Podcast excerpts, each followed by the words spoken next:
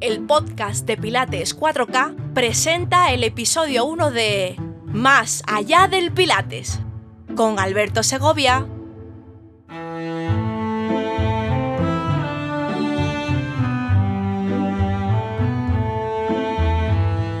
Hola, muy buenas, ¿qué tal estás? ¿Cuánto tiempo, no? Espero que todo esté yendo en tu vida lo mejor que sea posible en esta horrible situación mundial. Y aquí, en este momento, te doy la bienvenida oficial al primer episodio de este nuevo formato de programa de variedades dentro del podcast de Pilates 4K. Bueno, pues lo primero que quiero decir es que de corazón esperamos que este cambio de formato sea útil para seguir aportando contenidos y conocimientos de calidad a todos los pilatistas, pilateros y pilateras en habla hispana. Y que nos encantaría recibir tu feedback, vaya, y tus comentarios en esta ocasión más que en ninguna otra. En segundo lugar, lo que toca es explicar qué contenidos tenemos preparados para este primer episodio de Más allá del Pilates. Así que comenzamos el resumen del episodio. Todo se inicia con la entrevista que he mantenido con Piti Pinsach, co-creador junto a Tamara Rial del método y de la Escuela de Formación de Hipopresivos, LPF, Hipopresivos Low Pressure Fitness. Esta entrevista es altamente interesante, o a mí me lo parece, tanto para pilateros de todos los colores como para personas no relacionadas con el mundo del entrenamiento, ya que vamos a tratar de arrojar luz sobre qué dice la ciencia actual sobre la faja abdominal, sobre la forma recomendada de entrenarla y sobre las variadas casuísticas existentes a su alrededor. Y bueno, tras esta entrevista escucharemos la primera entrega de la sección Ligeros como una pluma, un espacio creado y dirigido desde el Perú por nuestro gran amigo venezolano Francisco Torres El Pluma, que de seguro no dejará indiferente a nadie. Y que bueno, personalmente, deseo que sirva de ayuda para muchas personas que aún no conocen los beneficios que el buen método Pilates puede aportar a sus vidas. A continuación, tendré una entrevista con Isaac Rojas, entrenador personal especializado en los estímulos de fuerza aplicada al rendimiento, con un amplio recorrido y reconocimiento internacional, Además de que es un excelso teórico del entrenamiento y, como decimos acá en España, un cerebrito de los que da gusto poder escuchar. Vamos, que ya te anticipo que las dos entrevistas de hoy son para sentarse a tomar apuntes. Y bien, después de despedirnos de Isaac, será el momento de conectar con Australia para dar paso a La Reflexión desde Australia, con Manuel Alcázar. Y aquí he de decirte que estoy muy feliz porque Manu se haya dejado liar para volver a poner su voz y sus conocimientos al servicio de quien quiera oírle. Te aseguro que yo siempre que tengo la suerte de hablar con él, trato de escuchar con todos mis sentidos y aprender cuanto pueda. Y por último, para finalizar el programa, daremos paso al capítulo 51 de El podcast de Pilates 4K, titulado en esta ocasión ¿Cómo entendemos la acumulación en el método Pilates? Bien, pues este es el menú para hoy.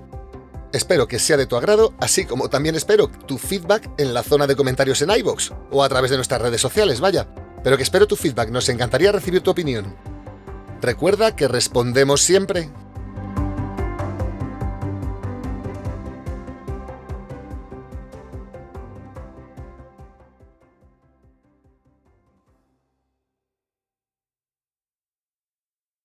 Bueno, pues llegado este momento, quiero presentarte a nuestro patrocinador de la semana, Aquarius, que al igual que todos los pilateros, también quiere que recuperemos eso que nos mueve. Y es que no sé a ti, pero a mí lo que me mueve, sin ninguna duda y más en estos tiempos, son las ganas. Esas ganas de seguir intentando y reintentando todo aquello que me motiva en mi día a día, a pesar de que a veces, como a todo el mundo, las cosas no me terminen de salir como esperaba. Y no sé cómo lo harás tú, pero yo en esos momentos decido tomarme un descanso que me sirva para reponer y recuperar las ganas de nuevo. Porque sé que con cada nuevo intento le estoy diciendo al mundo que yo no soy de los que se rinde. Y seguro que habrá otras maneras, pero una solución que sí funciona para reactivar las ganas de seguir intentándolo es con un Aquarius que nos ayude a recuperar eso que nos mueve.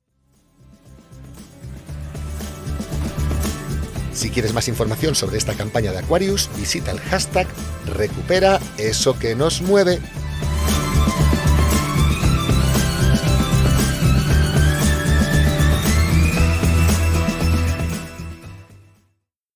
Bueno, pues ahora sí que sí, damos paso a la primera entrevista más allá del Pilates, una sección donde iremos invitando a auténticos referentes de otros sectores profesionales pero que sin duda tienen vasos comunicantes con nuestro método y de los que además podremos aprender muchas cositas que nos ayudarán a seguir mejorando en este maravilloso camino que supone ayudarnos a nosotros mismos y a otras personas a vivir una vida más plena. Entrevistas más allá del Pilates.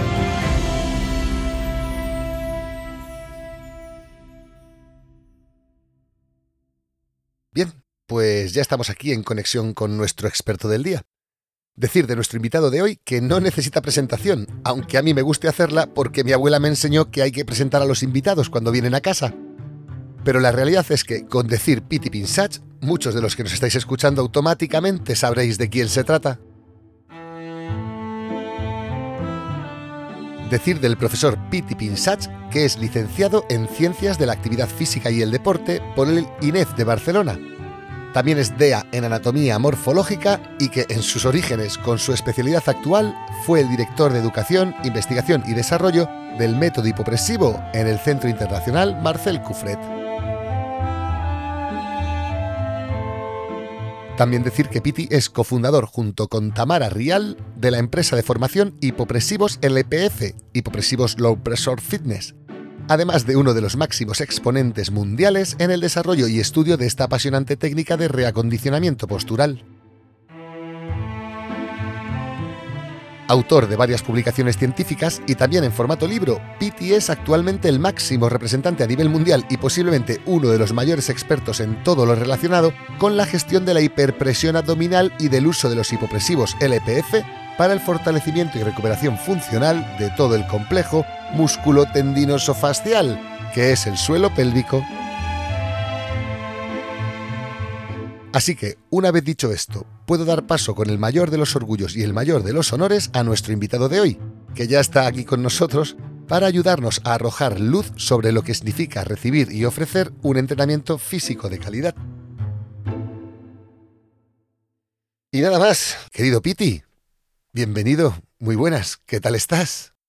Muy bien, muchas gracias Alberto por invitarme, muy contento de estar aquí contigo y poder hablar sobre dos técnicas tan importantes como son Pilates y Low Pressure Fitness. Gracias. Al revés, muchísimas gracias a ti. Me siento muy halagado porque hayas aceptado la invitación y la verdad es que era de obligado cumplimiento porque creo que va a ser una entrevista que va a dar muchísima luz y muchísima ciencia a toda la interrelación que hay entre el método Pilates y los hipopresivos. O sea, en ese sentido, encantado de tenerte en el podcast de Pilates 4K. Gracias, de nuevo. Bueno, lo primero de todo, ¿qué tal estás hoy? Bien, muy bien. No paro de live, entrevistas y reportajes y cursos. La verdad que muy contento y trabajando en las redes sociales y mucho online como hacemos todos, porque los presenciales pues ahora es un poco más complicado, pero también con la gran ventaja de que todo el mundo está en la confortabilidad y la seguridad de su casa y la verdad que eh, se va cogiendo poco a poco el, el, paso a, este, a esta situación, ¿no? Así es, totalmente. La verdad es que es muy innovador todo, pero bueno, tiene también sus cosas buenas para este tipo de asuntos. Sí, bueno, sí preguntarte, porque bueno, creo que nos tocaría empezar por el principio. Me gustaría decir a la audiencia, como decía, que te he pedido estar aquí para tratar algo tan concreto y tan apasionante como es Pilates y los hipopresivos, o los hipopresivos y Pilates, o como prefiramos verlo. Y claro, es un tema que nos puede dar para muchas horas de audio, por lo que intentaré circunscribir la conversación a todo lo relacionado con la respiración, con el suelo pélvico, con la hiperpresión en la vida diaria o con la hipopresión como sistema de reeducación postural global. ¿Te parece? Sí, me parece perfecto. Muy, buena, muy buenas sugerencias. Bien, gracias. Pues supongo que estarás harto de responder a la siguiente pregunta, pero también es de obligado cumplimiento en un foro como este que en el que alguna de las personas que nos escuchan no tienen por qué saber qué es eso de los abdominales hipopresivos, qué es eso del método hipopresivo LPF y demás. Así es que, por favor, cuéntanos, ¿De dónde surge el concepto de la hipopresión? ¿De dónde surgen los hipopresivos? Hoy, hoy lo estaba recordando con una buena amiga que, tengo aquí que me acompaña y estaba recordando cuando conocí los hipopresivos que sería en el año 2005. Es en el año 2005 cuando una fisioterapeuta, uh, Monse López, hay que decir también las cosas por su nombre también y hacer, hacer homenaje a las personas que te han ayudado en la vida a un cambio. Esto fue un cambio muy grande. Y me dijo, Piti, tú que tú que dices que no hay que hacer abdominales, y estoy totalmente de acuerdo como fisioterapeuta, porque para los deportistas sí, pero para una persona de la calle estar ahí tumbada haciendo el crunch o levantando el tronco, o levantando las piernas, es mm, bastante problemático para su zona lumbar y, tal vez los riesgos suponen más que los beneficios. Oye, ¿tú conoces los, eh, los hipopresivos? Y le dije, no, pero de momento la palabra no me suena a una cosa de mucho marketing, o sea, por ejemplo, CrossFit, ¿no? Eh, body pump, body ping, body chinging, eh, hipopresivos, hipopresivos, pensé, Dios mío, qué palabra más depresiva, ¿no? Poca presión. Y, me dice, mira, tengo un artículo, bueno, más que nada es una, un, trozo de, de, un artículo que habla sobre ellos, te lo doy y te lo lees. Y lo leí y me vine para Vigo, donde ya vivía, empecé, vivía aquí a partir de 2001, y entendí que había que hacerlo declinado, con la cabeza un poco más baja que los pies, o sea, en una tabla de aquellas típicas de antes de abdominales, por ejemplo, o una camilla que se elevara de la parte superior o descendiera de la, de la, de la cabeza, digamos. Eh, que se un plano, un plano declinado. Declinado, exacto. Un poco más baja. La cabeza baja, ¿no? Y estabas con los brazos así como en diagonal, como en una V, y tomabas aire, sentías que la caja se abría, expulsabas por aire. encima de la cabeza. Sí, por encima de la cabeza en V. Y estabas ahí tomando aire por la caja torácica y cuando expulsabas el aire tenías que procurar que no descendiera la caja, no podías expulsar todo el aire. Y esto lo repetías tres o cuatro veces. Esto es lo que decía el artículo. Y yo, ni corto ni perezoso, ya me imaginé la playa donde hoy, que estaba lloviendo, he ido a bailar. Me gusta bailar cuando llueve bajo la lluvia, sobre todo si no es invierno, ¿no? Y, en la playa esta de Sayans, que está muy cerca de mi casa, eh, es una playa pues muy permisiva, la gente va vestida, otros van desnudos, eh, pero hoy lloviendo no había nadie, ¿no? Pues en esta playa hacía un día espectacular y recuerdo que mi buen amigo Camilo eh, se puso, me hizo las fotos para, no sé si fue mi amigo Camilo o fue otro, yo creo que sí, que con, las, en la playa, con la cabeza hacia el mar, y los pies arriba, y los brazos en V por encima de mi cabeza. Y yo inspiraba, exhalaba y procuraba mantener la caja arriba. Esto lo hacía tres veces y volví a hacer otra vez una respiración total y repetía. Y decía, pues sí, es interesante. Me hizo fotos y en aquel momento participaba, como ahora todavía, bastante en la revista Sport Life, ¿sí? La revista Sport Life, esta, es, esta es del 2001, del 2001, imagínate, todavía no conocía los sí, La publicación más importante del sector de cines en España, vaya. Exactamente. Y eh, pues hice un artículo sobre, porque en el 2001 había hecho un artículo que decía, por tu bien deja de hacer abdominales me gané muchos enemigos en 2001, imagínate. la verdad es que a ti, a ti el conflicto te gusta poco, la verdad. a ti, solo con los títulos ya te los vas buscando eh, los amigos con y los el enemigos. Título, ya con el título empecé a crear amigos, ¿sabes? Entonces, amigos que, que, habían sido hasta el momento muy amigos, pues empezaron pues a, a no serlo tanto, por así decirlo, ¿no? Y, y, me decía, bueno, ¿y qué abdominales hacemos? Y en 2001, que en esta revista está, en el 2001 empecé a recomendar porque los conocía de fisioterapia, los, las planchas, las típicas planchas de frontal o lateral, ¿sí? Y que ahora si me preguntas para qué sirven, te diré pues que duele el codo y va muy bien para el codo porque lo refuerza, porque la verdad que te duele el codo que te bastante, ¿no? sí. Mm, ¿Van a reducir la cintura? No. ¿Qué quiere una persona que viene al gimnasio y te dice, eh, tengo que hacer abdominales? no quiere estabilidad lumbopélvica. Te lo juro, ¿eh? preguntadlo a mil personas y de mil habrá mil que te dirán, ninguna te va a decir, quiero mejorar mi estabilidad lumbopélvica. No te lo van a decir. Te van a decir, quiero reducir la barriga, tal cual quiero disminuir la barriga. O algunos te dirán, quiero bajar la barriga. Y esto es muy fácil, lo de bajar la barriga. Se le dice a la persona que se tumbe boca abajo y ya la tiene más baja, porque cuando está de pie la tiene a una altura y se la quiere bajar, se tumba y está... Es una broma, ¿eh? Total, sí, sí, sí, te entiendo. Pero entonces, en aquel momento eh, mm, em, eh, publiqué este artículo y digo, mira, ya tengo la solución. 2001 dije que no hacer abdominales, 2005 os digo que estos son los abdominales hipopresivos. Eh, cometí un error porque abdominalmente no son hipopresivos. Luego te lo demostraré, Alberto, eh, y lo entenderéis. Es fácil. Eh, si, decirte, si decirte, si luego vamos a hacer algo con vídeo, tendremos que cortar y volver a conectar con vídeo, porque la grabación la estoy haciendo solo del audio. Vale, no, no, sin ningún problema, no, no, no, sin ningún problema, lo hacemos solamente así de, voz, no, no es, no es problemático, se entiende muy bien. Mira, eh, yo en aquel momento publiqué este artículo y al cabo de una semana, porque cuando publicaba el artículo abajo ponía mi email, que tuve un email ya en el año noventa y tantos, de los primeros emails de España, era pitipin.mixmail.com. Ahora, vaya, con Mixmail. Sí, ahora no existe. Vale. Ni, existe, eso es. O no sé si existe, ¿existe? Sí, no, no, no, no, que va, no, no, fue comprado. Fue comprado. Vale, vale, pues yo eh, publiqué el artículo con lo de pitipin.mixmail y cuál fue mi sorpresa que al cabo de unos días de salir a la revista recibo un email que pone, querida señora Piti, dos puntos. Y dije, voy a leerlo porque soy educado, pero en principio... Empezamos mm, mal. No me, no me sentaba muy bien. Y empecé a leerlo y me dice, mire, enhorabuena por haber escrito sobre los hipopresivos, lástima que no mencione a su creador, que soy yo, el doctor Marcel Coffrier. O sea, seguramente abuela no tiene, y entonces al no tener abuela necesitaba un poco de ego, ¿no? Qué bueno, o sea, ¿os conocisteis de esta manera? Sí, sí, sí, no esto no lo he explicado nunca. Yo pensaba que os conocíais de la vida de no, no, de. Yo te lo explico aquí en primicia. Y sí preguntarte, ya que has sacado el tema, porque era una de mis preguntas, y es una pregunta muy paleta por mi parte, pero soy así siempre. ¿Lo de Piti es nombre, es diminutivo? No, no, mi nombre real es Josep. O sea, y en el carnet de identidad figura José, José Pinza Cameller pero en los, a los 12 años, Pinsac en catalán significa pinzón, un maestro explicó, un maestro que teníamos a los 12 años, que nos enseñaba catalán, explicó un cuento sobre un niño que iba a buscar pájaros al campo y como no tenía reclamo se ponía en un saco y cantaba pit pit pitigori y ahí iban los ruiseñores, los pinsacs y cuando salí de la clase me llamaban pit pit pitigori, luego quedó pitigori y, al final quedó piti.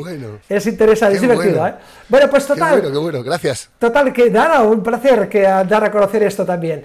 Y eh, resulta que em, en, el email ponía, le ruego rectifique la próxima revista y diga que el creador de los hipopresivos soy yo. En aquel momento yo estaba casado con un abogado, un abogado y le, dije a mi, a, mi, a mi, mujer y abogada, dije, mira qué me ha pasado. Ay, pues ay, eh, puede que tenga derechos de autor. Luego nos dimos cuenta de que no puedes, no puedes uh, poner un registro en un ejercicio físico, o sea, no puedes poner un registro en una apnea aspiratoria y apertura costal, entre otras cosas, porque los la yogis... Sentadilla, la sentadilla no es de nadie. No, y los yogis, el la banda, tampoco lo han podido registrar y se llama... Y es la apnea aspiratoria y la apertura costal de toda la vida, ¿no? Entonces, em, mm, yo le escribí un email porque vi que era francés, luego vi que había nacido en Bélgica, entonces escribí un email en francés, que lo escribo perfectamente y lo hablo muy bien, y le dije, mire, uh, je le regrette beaucoup, me, uh, no sabía que había un creador, porque él se denomina creador, no lo ve, no veas. Entonces yo dije, no sabía que había un creador, le pido disculpas y he mandado esta nota a la revista. Y la publicaron, y él, agradecido, me envió un email diciéndome, mire, tengo un curso en Madrid en tal fecha y en Barcelona en tal otra, está invitado. Y dije, ahí estoy, en la de Barcelona voy. Cuando lo vi, Alberto, me di cuenta de que dije, wow, esto es lo que yo he estado buscando desde los años 80, que me daba cuenta que los abdominales, especialmente la mujer que cada 28 días sufre 5 o 6 días de distensión abdominal, no le van nada bien. Le, le, abomban más la faja abdominal. Habría que buscar algo que sin hacer nada, entrar el ombligo, el scoop de pilates, lo sabe hacer cualquiera, pero esto es voluntario. Sin hacer nada, que entre la faja abdominal hacia adentro, como vemos en la práctica de cualquier ejercicio de low pressure fitness o de hipopresivo. Y aquello entraba a la cintura de una manera bárbara y subía el suelo pélvico de una manera bárbara, sin hacer nada más que inspira, exhala, apnea, abre costillas sin tomar aire. Y entonces dije, Ahora te preguntaré sobre ese melón de las fibras tipo 1 y fibras tipo 2, fibras de hablamos. Y, hablaremos, sí. y, a partir de aquí empecé a difundirlo por todo el mundo. Nadie conocía los hipopresivos. Cuatro fisioterapeutas y tres o cuatro matronas por Marcel Coffier. Eh, en el mundo muy poca gente lo conocía. Y lo empecé a dar a conocer por todo el mundo hasta que en 2000, y te cuento toda la historia y acabo ya, hasta que en 2013, 2014 había unas cosas que nos rechinaban, ¿no? Unas explicaciones de divergencias neurológicas y fenómenos de reverberancia neuronal, unas cosas que no tenían explicación Yo y que... te quería preguntar, la tesis de Marcel, porque si no, si no recordar bien, Marcel hizo una tesis doctoral sobre esto. No, no, no, no, no, no, no. Marcel Coffrier, su tesis doctoral no es sobre hipopresivos. La primera ah, tesis, la primera es, que además la tesis doctoral de Marcel Coffrier yo no la he visto. He estado en su casa, tal, he visto su título de doctor, pero mm, no he visto la tesis doctoral de Marcel. No sé si la tiene o no la tiene. La de Tamara Real, la de Tamara Real es la primera tesis a nivel mundial, no hay otra antes, sobre hipopresivos. Se llama La incontinencia urinaria, es el título de la la mujer adulta y su tratamiento con hipopresivos. Esta es la primera es justo La, línea de tiempo que quería trazar contigo. O sea, alguna manera, Marcel, por lo que sea, inicia esto, por así decirlo. Y luego ya vamos avanzando con Tamara, que Tamara, hablaremos de ella, porque efectivamente le gusta estar en la sombra, pero menudo cerebrito la doctora Tamara Real.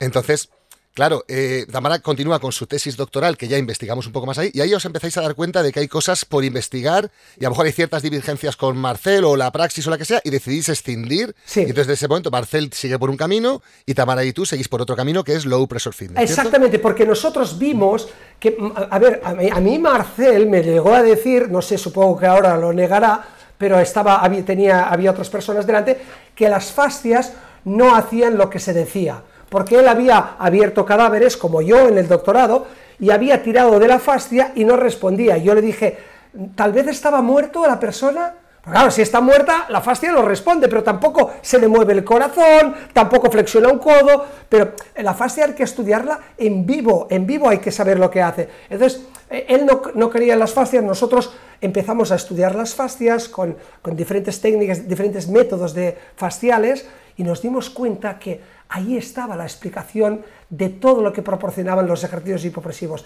Y a los hipopresivos le añadimos, por tanto, técnicas miofasciales, técnicas de neurodinamia, que la gente nos pregunta, ¿por qué ponéis las manos en dorsiflexión y tal? Para deslizar el nervio mediano. ¿Y por qué lo ponéis en esto? Para deslizar el nervio. Y todo esto soluciona problemas de neurodinamia. Está relacionado con las diagonales de Cabat, o sea... Claro, claro, sí, todas estas... Eh, sumamos todo esto, sumamos técnicas posturales, respiratorias y técnicas depresivas también. Y a todo esto le denominamos ya una terminología que lo pueda entender cualquier persona en el mundo.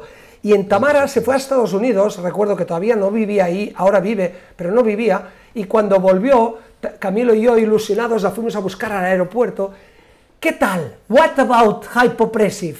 Y nos dice, mira, ¿sabes qué pasó? Di una conferencia, más o menos así, ¿eh? yo lo cuento un poco más espectacularmente porque me gusta magnificar las cosas, porque para mí fue un impacto lo que dijo. Dice, mira, acabé la conferencia de una hora y media, que dije hypopressive como 200 veces, y cuando acabé dije, any question, please? Y me dicen, yes, yes. What What does mean hypopressive? No habían entendido qué significaba hypopressive. O sea, no habían entendido ni hipo ni presivo. Entonces dijimos, que ellos son anglosajones, nosotros somos latinos y las raíces son diferentes. Claro, hypo para ellos en griego no lo entienden y presivo, presive, no tiene nada que ver con pressure para ellos, porque se pronuncia distinto. Entonces Tamara sugirió decir, mira Piti, a nivel internacional, como ya es muy diferente lo que hacemos de lo que hace Marcel, nos conviene ponerle una terminología que la entienda todo el mundo. Y low pressure, todo el mundo la entiende, y la palabra fitness también. Entonces, empezamos con low pressure fitness 2014. Fíjate, Alberto, y acabo así. Eso es. Ahora, 2021, tenemos más de 25.000 profesionales formados en más de 50 países. Esto no lo ha conseguido en estos años ninguna técnica, ningún método. Tal vez, tal vez la zumba, pero no sé si tantos, ¿eh? 25.000 en más de 50 países se me ocurre una metáfora muy mala, pero bueno, se me viene sobre la marcha. Digamos que la semilla fueron los yogis, la mamá fue Marcel y el papá habéis sido vosotros. Totalmente. de alguna manera. Totalmente, una buena gestación, sí. Sí, sí, sí, porque es verdad que hoy por hoy, seis, siete años después, es conocido a nivel mundial. Es un mérito el que tenéis de, de propagación, porque es verdad que es un método que bajo mi desconocimiento máximo, que también por eso poco a poco iremos hablando más en profundidad, eh, tiene un ámbito de actuación clarísimo. O sea, en esta sociedad tan sedentaria y con tantas agresiones al suelo pélvico, creo que es un método que llega para quedarse y que tiene su ámbito de actuación ad infinitum. O sea, creo que entrará en la dieta de entrenamiento antes o después de casi todo tipo de disciplinas deportivas. Totalmente de acuerdo, totalmente. Es ah, eh, también si lo vemos desde el punto de vista global, falta mucho por hacer. ¿eh? Ahora empezamos a entrar en Corea probablemente en breve, pero todo lo que es Asia, nadie conoce los, los hipopresivos ni low pressure fitness. Y te comentaba mm. que los hipopresivos a nivel abdominal no se puede denominar abdominales hipopresivos, tampoco gimnasia abdominal hipopresiva. ¿Por qué? Vamos a probarlo. Mira, los que nos escuchan, que lo prueben. Toman aire. Pruébalo, Alberto. Expulsa el aire. No tomes aire y a ver qué vas a hacer dentro de un rato no tomes aire. ¿Qué vas a hacer? Vas a abrir la boca y se va a escuchar esto. ¡Ah! Si se va a escuchar esto en los pulmones, ¿qué había cuando estabas sin aire? Había poca presión. Y, haces, abres la boca y haces, ¡Ah! muy bien, ¿de acuerdo? igual la presión con el exterior. Vamos a repetirlo. Toma aire, expulsa el aire y sin tomar aire, abre poco a poco las costillas. Vas a hacer lo mismo, ¿vale? Pero, ¿qué sientes en el suelo pélvico? Sí, hay una succión. Ha subido, vale, pues si ha, si ha subido, perdón, si ha subido, podemos partir de la base de que en el suelo pélvico ha disminuido la presión. Vale, si ha disminuido la cavidad torácica, porque hemos dicho, y esto quiere decir que no había presión y ha entrado aire, si ha disminuido en el suelo pélvico, si disminuyera también en la cavidad abdominal, quedaríamos plegados como un pollo envasado al vacío. Entonces, en la cavidad abdominal lo que sucede, como es, mm, es, una pared móvil, porque es abdomen, y se ciñe, y lo vemos cuando hacemos el ejercicio, que se ciñe muchísimo, y dices, wow, ¿qué estás haciendo? Cuando lo hace un niño de 6 años, alucinas, porque lo hacen muy bien, y dices, madre mía, ¿dónde se han puesto los órganos internos?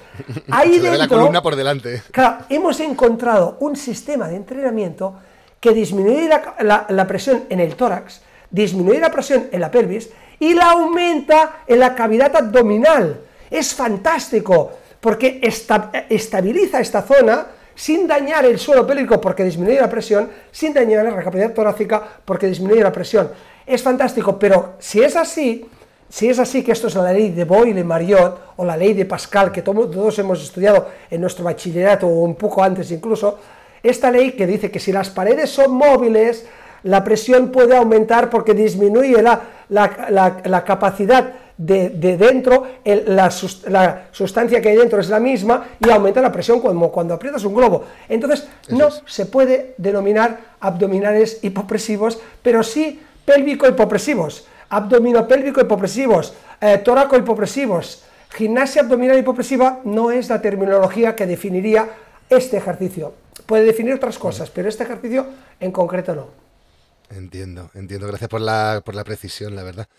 Y si preguntarte, en, ya por relacionarlo con el mundo del método Pilates, eh, tú quiero recordar que tú sí estás titulado en método Pilates, ¿puede sí, ser? Yo me formé en una escuela de Pilates, sí, sí, sí, exactamente. Esto es, ¿antes o después de conocer todo el mundo de la hipopresión? Eh, un poco después. O sea, yo quería conocer Pilates. ¿Sabes por qué, Alberto? Que decía, quería conocer Pilates porque, claro, cuando, cuando yo empecé con los hipopresivos en 2005, 2006 Claro, yo dije, dejen de hacer abdominales, por favor, y ahora viene Pilates, me enseña el, el, roll-up, el roll-down, los scissors, eh, pero no sabía exactamente cómo era el método Pilates. Y me formé, me formé en Pilates justo, pues sería en 2007, 2008, un par de años después de conocer los hipopresivos, para tener una idea y saber de qué hablo. Hice la certificación en una escuela de Pilates, sí.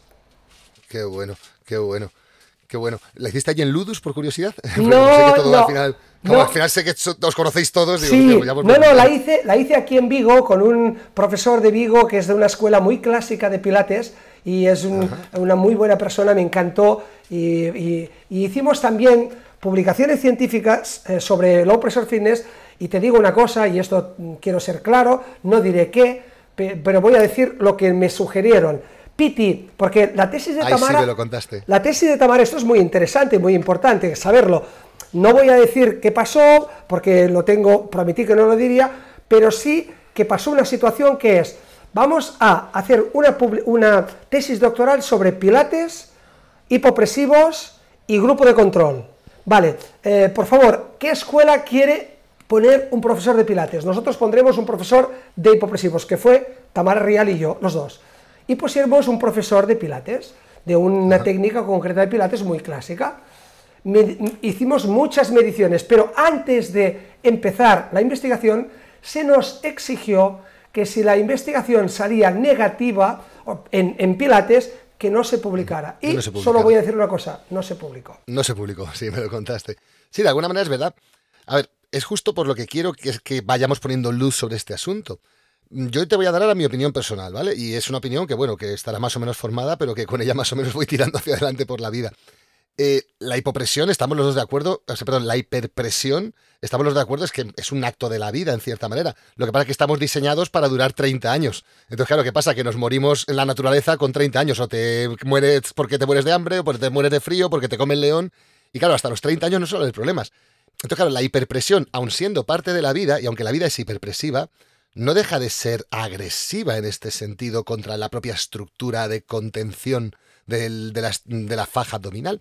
Entonces, claro, llega Pilates y de alguna manera hace mucha evolución en muchos aspectos, pero quizá utiliza, bajo mi óptica, mucho las palancas. Mucha palanca de pierna en el aire, mucha palanca de brazo estirado, mucha palanca en la que el único apoyo es la, el sacro, con lo cual la columna y las piernas ya están generando palancas hacia el eje. Entonces, claro, dices, oye, para mucha gente será maravilloso, pero no es para todo el mundo. Y ahí sí te quiero preguntar, ¿en qué casos podemos decir que la hiperpresión o sea, ¿qué, tipo de persona, bueno, vale, nos podemos dejar de preocupar, y qué tipo de persona nos tiene que saltar una alarma? ¿Qué alarmas nos harían pensar que en una clase de pilates o de cualquier tipo de entrenamiento no estamos haciendo las cosas bien desde el punto de vista abdominal. ¿Cómo puedo yo detectar eso en un cliente? Muy bien, mira Alberto, esto me encanta como lo has planteado, porque el problema no es la presión, que como tú bien dices, la presión aumenta en la vida cotidiana cuando toso, cuando me levanto de una silla, cuando río, cuando hago un, esfuerzo de levantar la bolsa de mercado, aumenta la presión. Y lo sabemos porque en alguna de estas situaciones a todos se nos ha escapado una ventosidad, ¿sí o no? Y en el gimnasio, bueno, bueno, entonces, la cuestión no es que aumente, dejar de que, no hacer cosas que no aumenten la presión. No, no. La cuestión está en cómo gestiona cada uno la presión. O sea, eh, y es muy fácil, ¿eh? hay unos test que están validados científicamente, que los utilizan los fisios, que utilizamos en Low Fitness, que es el test de competencia abdominoperineal. Esto está descrito, ¿eh? está descrito en la literatura científica y lo tienes en, diferentes libros, ¿vale? Entonces, este test es muy fácil, te tumbas boca arriba, o lo puede hacer sentado, realmente se aconseja hacerlo de las dos maneras, porque se comporta diferente la faja abdominal, te tumbas boca arriba y pones una mano debajo del ombligo y haces un esfuerzo, los esfuerzos a nivel de presión se miden con milímetros de mercurio o centímetros de agua. Una tos, por ejemplo, es un esfuerzo bastante potente a nivel de aumento de presión abdominal que llega hasta unos 80 milímetros de mercurio. Bueno, pues haces una tos muy fuerte con tu mano debajo del ombligo, entre ombligo y pubis, y compruebas qué hace esta mano. Si la musculatura del abdomen se llama faja abdominal, ya, ya la terminología te determina que ante un esfuerzo se tiene que ceñir. Bueno, pues si se va la mano hacia afuera, es que tu faja abdominal no es funcional, es afuncional. Y ahora es, ¿qué ha, ah, ha perdido? La buena gestión de la presión. Ante un esfuerzo, ante una tos, tu faja se debe de ceñir. Y tu suelo pélvico, que el principal músculo se llama elevador del ano, también la terminología ya nos dice que debe de hacer, al toser con fuerza, tiene que subir automáticamente. Esto es un automatismo que sí. que se denomina cosinergia, coactivación, cocontracción, bucle reflejo en inglés, feed forward looping. Si lo hemos perdido, ¿por qué se pierde? Se pierde por la edad, por la inactividad, por el sedentarismo, por el exceso de actividad física también. Entonces, todo esto hace que se pierda un niño o una niña le, haces toser, el abdomen va para adentro, el suelo pélvico, si le miras la vulva o el ano, le va para arriba. Esta es así. Y cuando se ríen, igual, cuando se ríen, tú ves que el abdominal va hacia adentro. Exacto. Ciñe, ciñe en cada carcajada. Y cuando haces un roll-up, si al intentar levantarte la faja automáticamente, no porque tú haces un scoop, automáticamente va para adentro, fantástico, haz roll-up. ¿Por qué? Porque eres una bailarina, como alumna de Joseph Pilates, pues que tenía muchas bailarinas, como sabéis bien todos los, los que estáis trabajando en Pilates, pues oye, necesitaban tener un abdomen muy fuerte, además de competente. Si no es competente, primero párate y hazlo competente. ¿Cómo lo harás competente? Mira, hemos dicho que tu faja abdominal al toser va para afuera, el suelo pélvico al toser va para abajo. Esto se dan las dos cosas siempre, casi siempre, 80% de los casos, al mismo tiempo. Entonces, tenemos que encontrar... bien, si te entiendo bien, con este test, una persona yo la mando toser o la mando reír a una carcajada y si el abdominal se queda en el mismo plano o va hacia adentro, ningún problema. Puedo hacer con esa persona barbaridades. Si el abdominal tiende hacia afuera en ese esfuerzo, entonces es cuando tengo que pensar, oye, a lo mejor no merece la pena levantarle las piernas tanto en el aire. Exactamente. y, antes, no, y antes le tengo que hacer un tipo de entrenamiento para que esta faja abdominal sea competente. Porque si es incompetente, el suelo pélvico también es incompetente, como te decía. totalmente. Y, Van en sinergia, sí, sí. Y entonces nos encontramos que cuando haces low pressure fitness, sin una orden directa, en cada ejercicio, eh, después de la parte postural, haces la parte respiratoria, que es el Uddiyana banda de yoga, aunque Marcel Coffey no le guste, eh, expulsar el aire y abrir costillas. Vaciada abdominal. Animo a la gente a que busque algunas fotos de Schwarzenegger haciendo esto en los años sí, 70. Sí, ellos le llaman el vacuum abdominal, los culturistas Es de los vacuum, años sí, 70. eso Sí, es. entonces, pero esto viene de hace 5.000 años, expulsar Eso el es. aire y abrir costillas sin aire se llamaba y se llama Uddiyana Banda, es un banda de yoga eh, que se viene realizando. Entonces, em, realmente, realmente lo que hay que buscar son ejercicios que sin hacer nada, la faja abdominal se ciña y el suelo pélvico vaya hacia arriba solo. Eh, al repetir esto, como el Padre Nuestro que estás en el cielo santificado, te queda grabado el Padre Nuestro, pues Sí, esto supuesto, sí, sí. va a, a reparar esta falta de sinergia y va a devolver al cuerpo lo que tenías cuando tenías 7, 8, 10 años, que es esta sinergia abdominal. Luego, quieres hacer abdominales porque lo necesitas, porque eres un futbolista, eres un, un, un judoka o eres un sí, exacto. Pues Me entonces lo imagino haces. mucho temas de escalada, temas de empujes y temas de tracciones. Claro. Ahí sí va a ser necesario. Cuando tú tengas que eh, eh, traccionar en vertical, empujar en horizontal o traccionar en horizontal por tu gestión deportiva, por tu gesto deportivo, la hiperpresión tendrás que entrenarla porque es que es puramente hiperpresivo lo que haces en tu deporte. Claro, claro, claro, Y entonces Pero a lo mejor Pepi, que es oficinista, o Manolo, que es eh, oficinista desde hace 40 años y que pasan muchas horas sentados y que nunca han hecho deporte, a lo mejor hay que plantearse que tanta hiperpresión no es saludable. Efectivamente, eh, la- lo importante es que cómo gestiona el aumento de presión y este test se debería hacer en cualquier gimnasio, porque luego vas a cualquier gimnasio, ves que una persona está haciendo un press banca o un pec deck con las brazos y ves que cada vez que hace el esfuerzo la barriga le va hacia afuera y no le puedes decir, oye, piensa que la barriga vaya hacia adentro. No, no, es que si su gestión de la presión fuera buena, ya automáticamente, y hay un vídeo en mi Instagram que lo podéis ver, en que estoy haciendo un press banca, y hasta yo me quedé sorprendido porque no es que vaya hacia adentro, sino que se ven los pilares de los oblicuos que se tetanizan. Los ven- menores. Entonces, Sí. es muy impresionante. Esta es la cosinergia que se debería de tener. Con esto, una vez tengas esto, haz lo que quieras. Roll up, 100, lo que tú quieras, lo que creas que tienes que hacer. Entonces, por eso lo veo un muy buen matrimonio, Pilates, que va más bien a, la- a los músculos, eh, que es lo que decías tú, ¿no? A las fibras tipo 2. Y, y- Yo en los cursos de formación, de hecho, mira, te- no te lo comenté, hay, tenemos un capítulo en el podcast, déjame pensar de memoria, creo que es el 32, que habla sobre el suelo pélvico, una explicación fácil. Y ahí nombro los hipopresivos, porque para mí lo que acabas de decir, la palabra matrimonio, para mí es clave y creo que iremos de la mano durante decenas de años, décadas, diría. ¿Por qué? Porque Pilates Joe, Pilates Joseph, Pilates, su filosofía era la misma, la misma, decir, oye, vamos a hacer algo que gestione esta presión y que consigamos hacer un contenedor que estabilice la lumbo pélvica y que no agreda al suelo. Y por eso tanta obsesión de activar el suelo pélvico voluntariamente, tanta obsesión de transverso, de autoelongación. Pero ¿qué pasa? Que lo hacía todo desde las fibras voluntarias. sí, de una orden Y de repente- voluntaria. Sí. Fibras voluntarias, tipo 1, creo recordar que son las No, voluntarias. no, volunta- eh, o sea, a ver, no es que haya fibras voluntarias e involuntarias, yo más bien hablaría de, de fibras tipo 1, que son las que dan el tono, y fibras tipo 2, pero ambas tienen unas motoneuronas que son las que dan la acción, que unas son motoneuronas voluntarias, subo el suelo pélvico o entro Vale. en el abdomen, y luego hay una orden refleja, que es un bucle que no pasa por la médula espinal, y que va Eso automática, que esto no pasa en el deltoides, ¿ves? O sea, Reflejo con el movimiento. Exacto, cuando toses no, no se levanta el codo, pero sí que cuando Eso, toses el suelo pélvico debería, y la faja abdominal, deberían de activarse, subir uno y ceñirse el otro. Eso es. Eso es. Por eso te decía que es que en ese matrimonio, el- quiero recordar que en esa contracción, las fibras que somos capaces de activar, o sea, cuando tú me dices, oye Alberto, eh, contrae y eleva el ano dentro de ti todo lo que puedas. Oye Alberto, contrae la musculatura genital todo lo que puedas. Oye Alberto, haz el acto de cortar la orina todo a la vez, todo lo que puedas. Como mucho estoy activando, creo recordar que era un 25, un 30% de las fibras. Bueno, Porque eh, todas las demás claro. responden a movimientos, no responden a mi voluntad, es lo que dices tú, responden a movimientos que de la propia caja torácica, las propias presiones de saltos, de, de toses.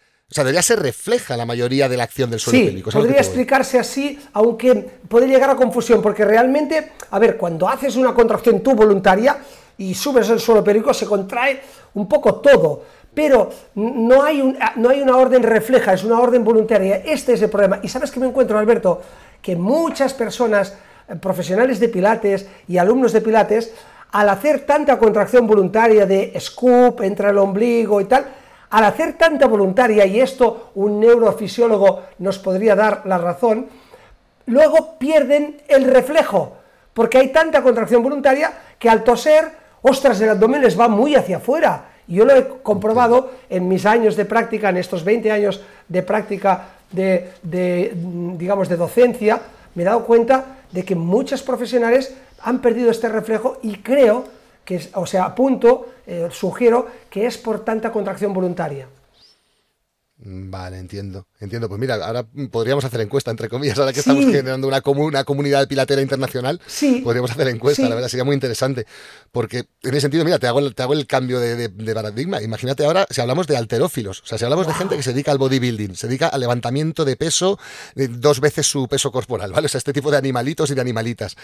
Eh, de alguna manera, en su deporte, en su práctica, en lo que ellos aman, la hiperpresión es la base. Sí, sí, sí. Es la base. O sea, no, no les recomendaríamos intenta levantar ese peso haciendo una hipopresión. Igual que no le recomendaríamos a mi, a mi cuñado que empuje el coche cuando voy a arrancarlo haciendo hipopresivos a la vez que empuja. O sea, ahí la hiperpresión es la que diagnosticamos. ¿Cierto? Pero a esa gente les recomendamos, por tanto, que tenga dentro de su dieta de entrenamiento pautadas determinados días y determinadas horas para hacer solo hipopresivos low pressure fitness. Sí, antes y después de la práctica deportiva.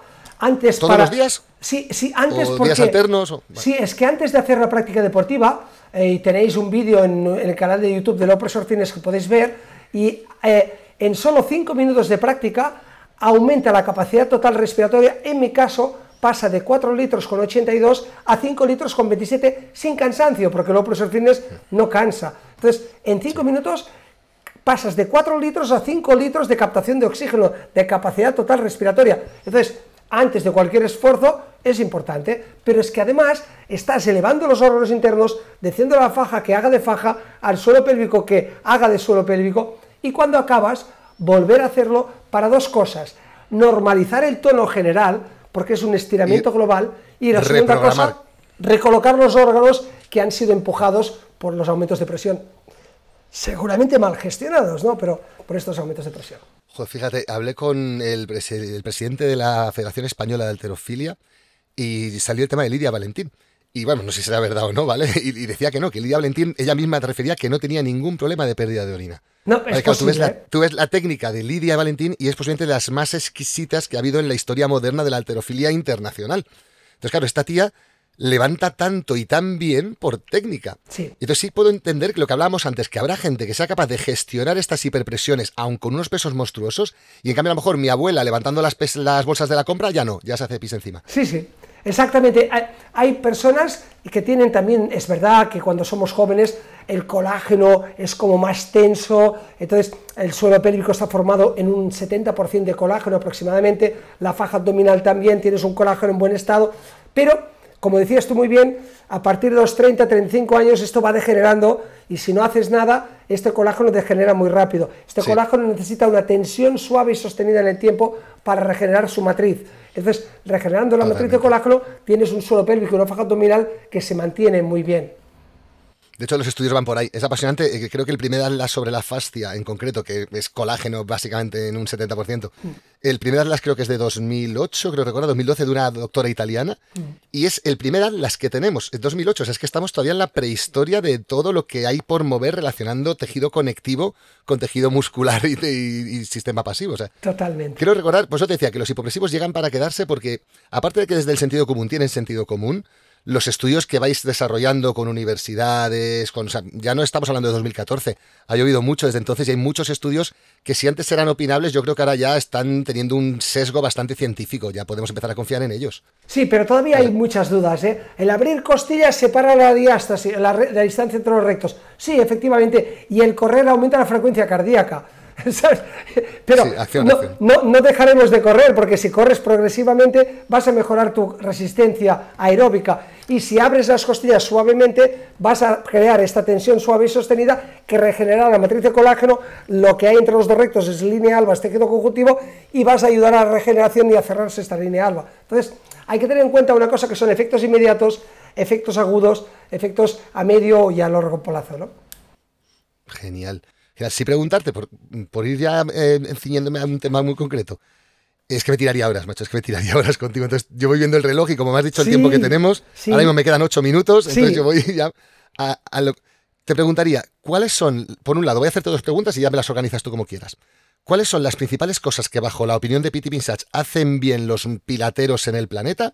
¿Y cuáles son las principales cosas, según Piti Pinsach, que podemos mejorar o que debemos mejorar porque no las hacemos bien? ¡Wow! Gracias. Es muy buena esta pregunta. ¡Qué buena, Alberto! Porque mira, yo, desde que conocí Pilates, eh, te hablo de los congresos que hacíamos en los años noventa y tantos, eh, que entró Pilates en España en 95, 98 más o menos. Yo cuando vi Pilates dije, wow, y estaba y yo era en aquel momento daba cursos para profesionales del área del fitness, de las salas de musculación. Y yo le llamaba fitness forma física y decía, sería perfecto que antes de entrar en una sala de fitness pasara cualquier persona por un par de meses mínimo de pilates para que supiera lo que es una buena postura. Entonces tendríamos las salas de fitness llenas de bailarines y bailarinas, que es el físico bastante perfecto, exceptuando la corrección, la rectificación cervical, es bastante perfecto. Y mientras tanto, lo tenemos llenos de croissants con patas, ¿no?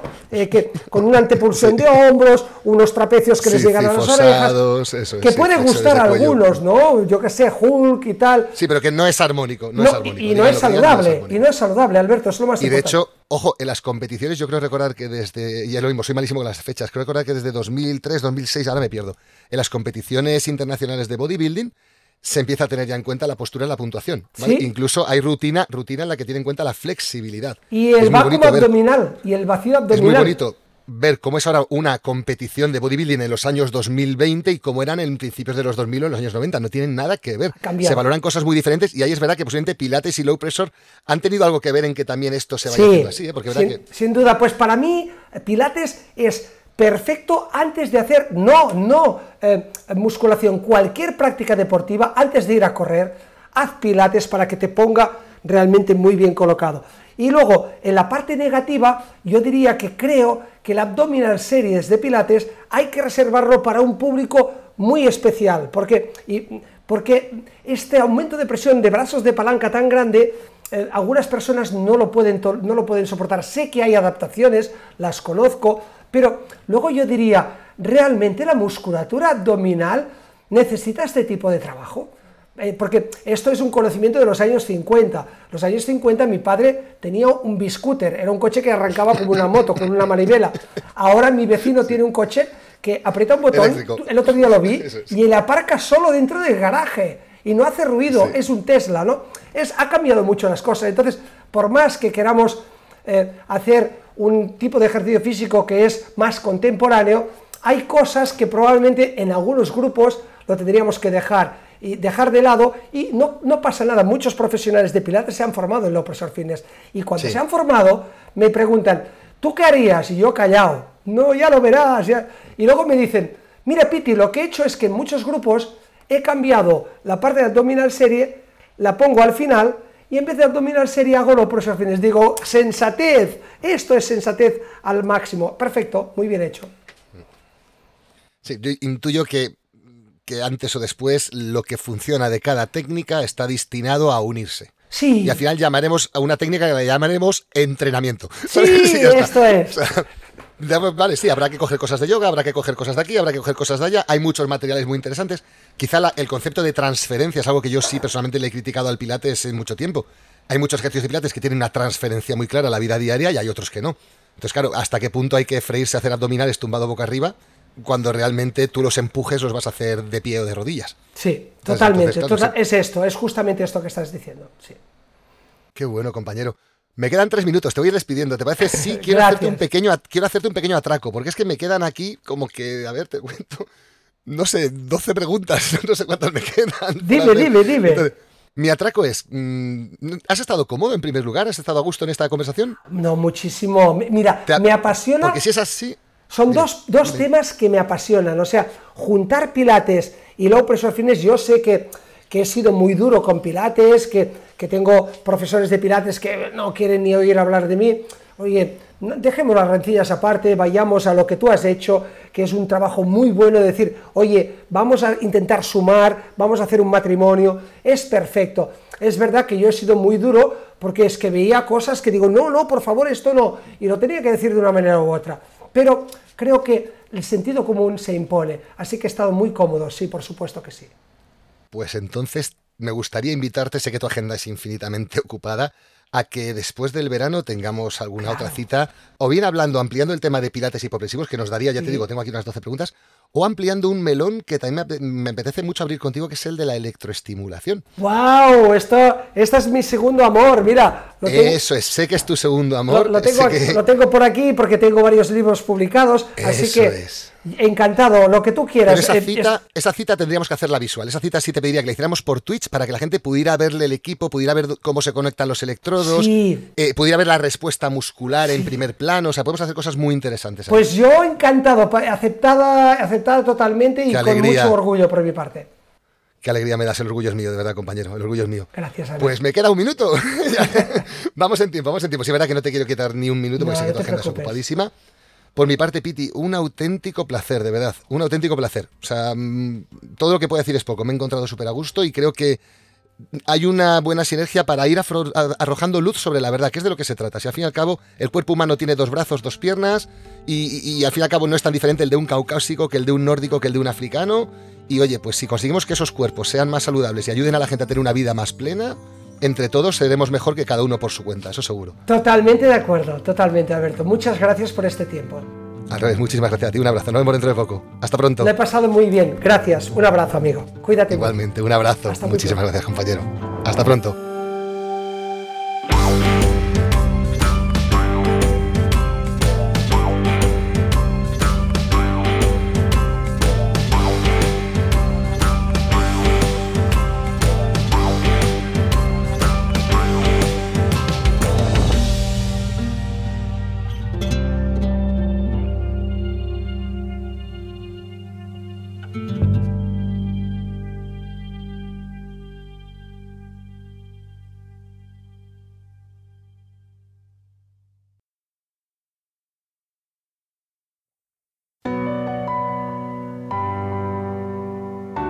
Bienvenidos a una nueva entrega de Ligeros como una pluma.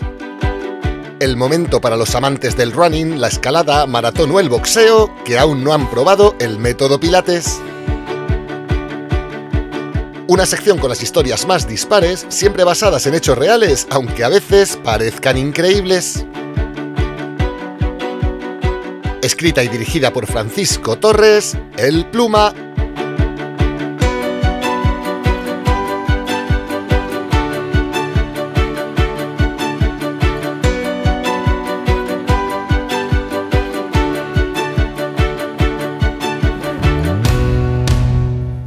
chicos, ¿cómo están? Mi nombre es Francisco, pero todos me dicen Pluma y hoy vengo a contarles una historia que realmente cambió mi vida por completo. Soy un corredor de larga distancia que le gusta el entrenamiento riguroso. Y la verdad no conocía el Pilates. Pensé que era una práctica de abuelitas, o eso es lo que uno puede apreciar cuando lo ve desde lejos. Pero al asistir a mi primera clase me llevé una grata sorpresa descubrí lo tedioso, delicado y delicioso que puede ser el Pilates. Así que decidí involucrarlo plenamente en mi entrenamiento. Hasta tal punto de que se me ocurrió una prueba interesante para el mundo del Pilates.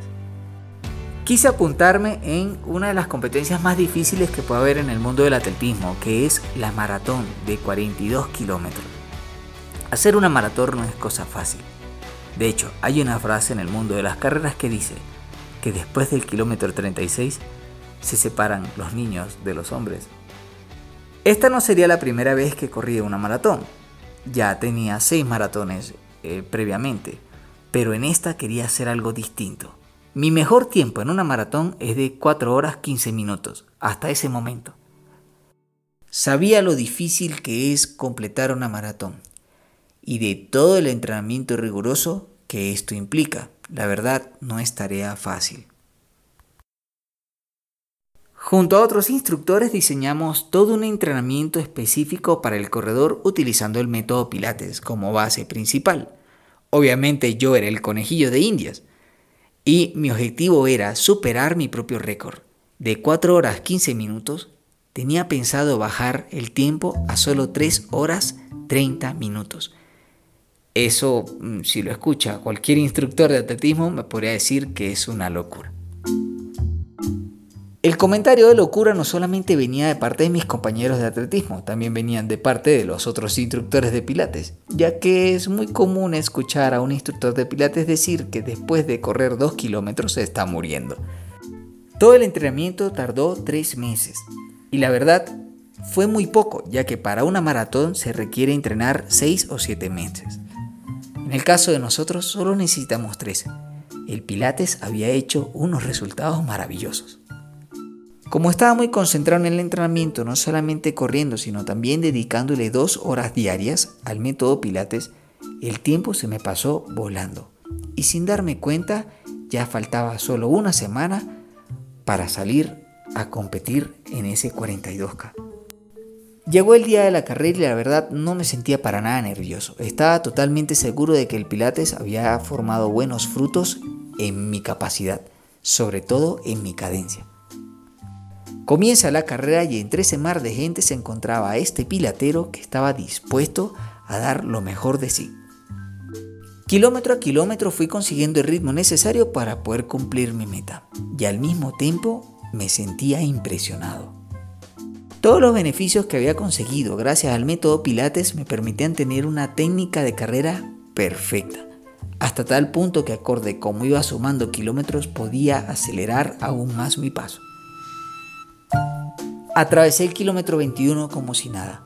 Llegué al kilómetro 30 y me sentía aún fresco. En el kilómetro 36 empecé a notar que podía ir aún más rápido. Como un tren sin frenos fui acelerando y a pesar de estar cansado por la carrera, mi postura seguía óptima, mi cadencia seguía ideal y era gracias al Pilates que había conseguido esa movilidad en mi cuerpo. Atravesé el kilómetro 40 como si no estuviese. Esos últimos dos kilómetros fueron realmente de ensueño.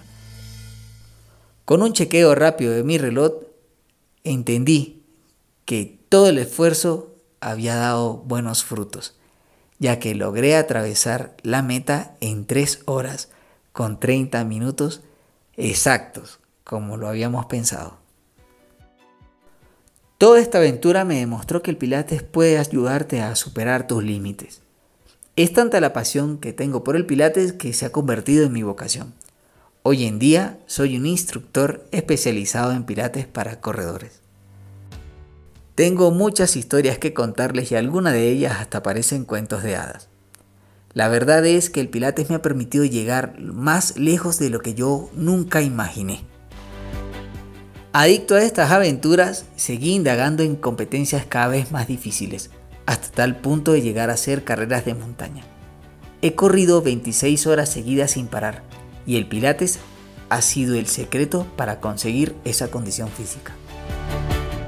Estoy seguro de que me queda mucho camino que recorrer, pero lo mejor de todo es que el Pilates me va a acompañar paso a paso.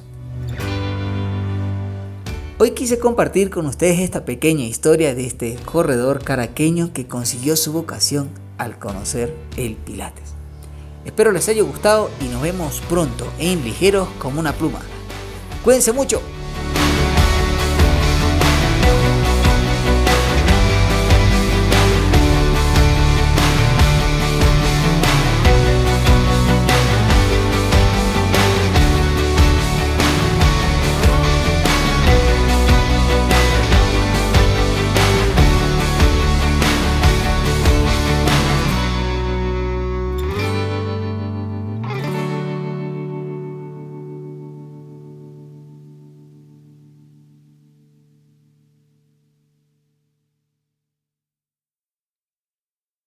Bueno, pues ha llegado el momento de hablar de ciencia. Y es que no sé tú cómo lo verás, pero yo tengo claro una cosa. El señor Joe Pilates, todo esto que ha montado a nivel mundial, lo inició hace 120 años o más y desde entonces hasta hoy la ciencia ha descubierto muchas cosas que queremos poner en valor y ver de qué manera pueden sumar a nuestro querido método Pilates. Así es que, sin más dilación, es momento de presentar una nueva sección en este capítulo de Más allá del Pilates. La sección que en este caso viene con Isaac Rojas y que se llama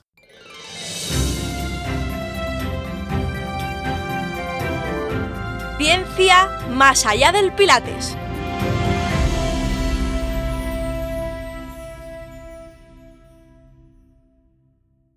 Bueno, pues ya tenemos con nosotros en esta emisión a Isaac Rojas, compañero y amigo al que ya puedo dar oficialmente la bienvenida al programa y del que te anticipo que podrás aprender un montón.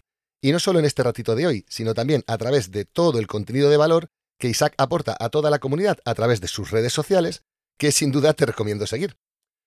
Así que, por fin, querido Isaac, bienvenido al podcast de Pilates 4K. Bienvenido. Hola, ¿qué tal? ¿Qué tal? Gracias, gracias. Un placer estar aquí. Muy bien, al revés, el placer es mío. ¿Qué tal? ¿Qué tal estás hoy?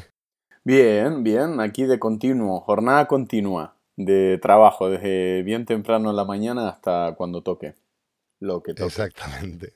Exactamente. Bueno, compañero, sí, como he dicho en la entradilla, te he pedido ayuda en este sentido porque, bueno, a modo de pequeña presentación tuya, para quien no te conozca, sí quiero decir que eres licenciado en Ciencias de la Actividad Física y el Deporte, ¿cierto?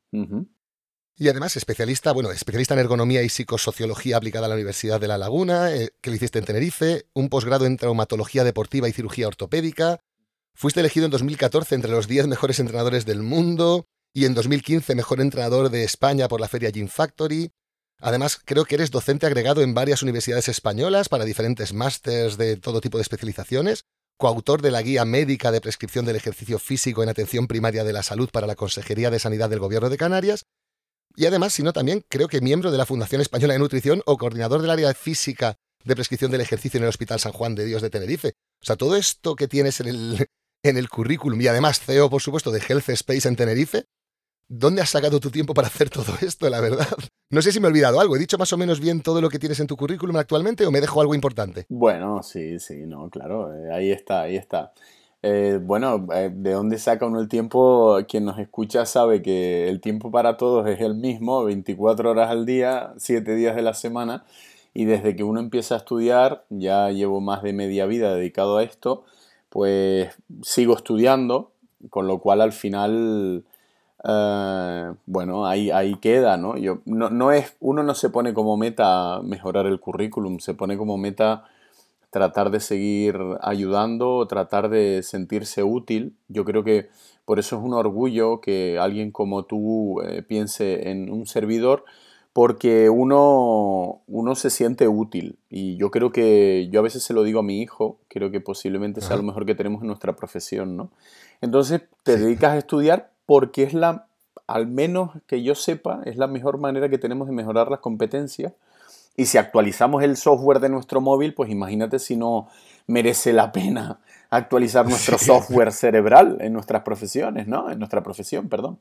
O sea que, Además que nuestra profesión en concreto es como la madriguera de Alicia en el País de las Maravillas, que te puedes adentrar hasta donde quieras realmente. o sea, no tiene fin nuestra profesión. Exacto, exacto. Y además se actualiza continuamente, con lo cual quien nos escucha tiene una invitación directa pues a cambiar de chip de manera continua y a hacer un ejercicio de humildad de manera continua. Yo no entreno como entrenaba hace 10 años y ya hace 10 años no entrenaba como entrenaba cuando me inicié un año antes de empezar la carrera. Entonces, bueno, es lo apasionante de todo esto, ¿verdad?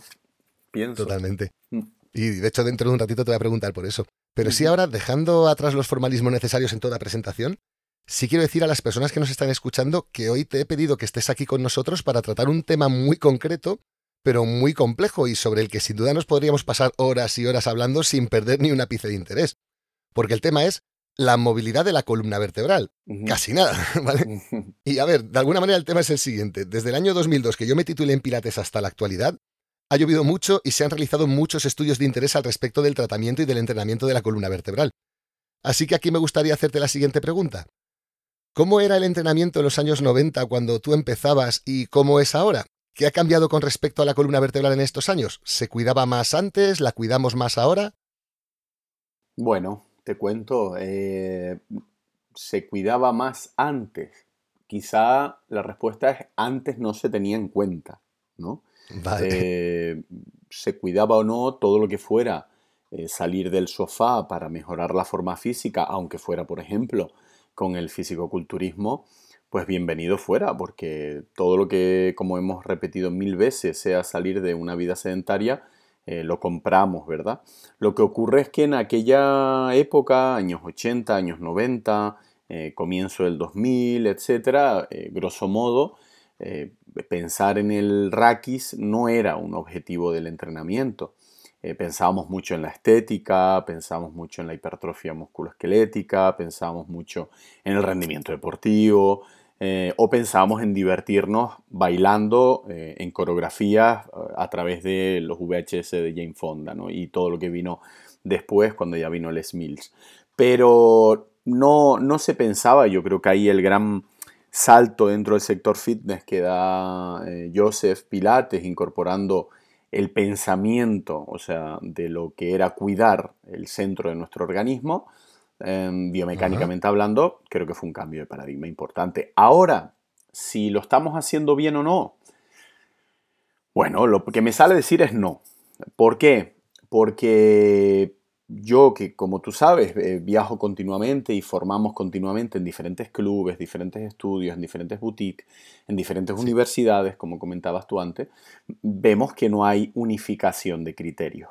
Eh, si pensamos en hablar desde la ciencia eh, o desde las ciencias del deporte, hay algo que impera en cualquier dogma científico y es que al ser dogma todos deberíamos emplear los mismos principios de actuación y no debería haber duda.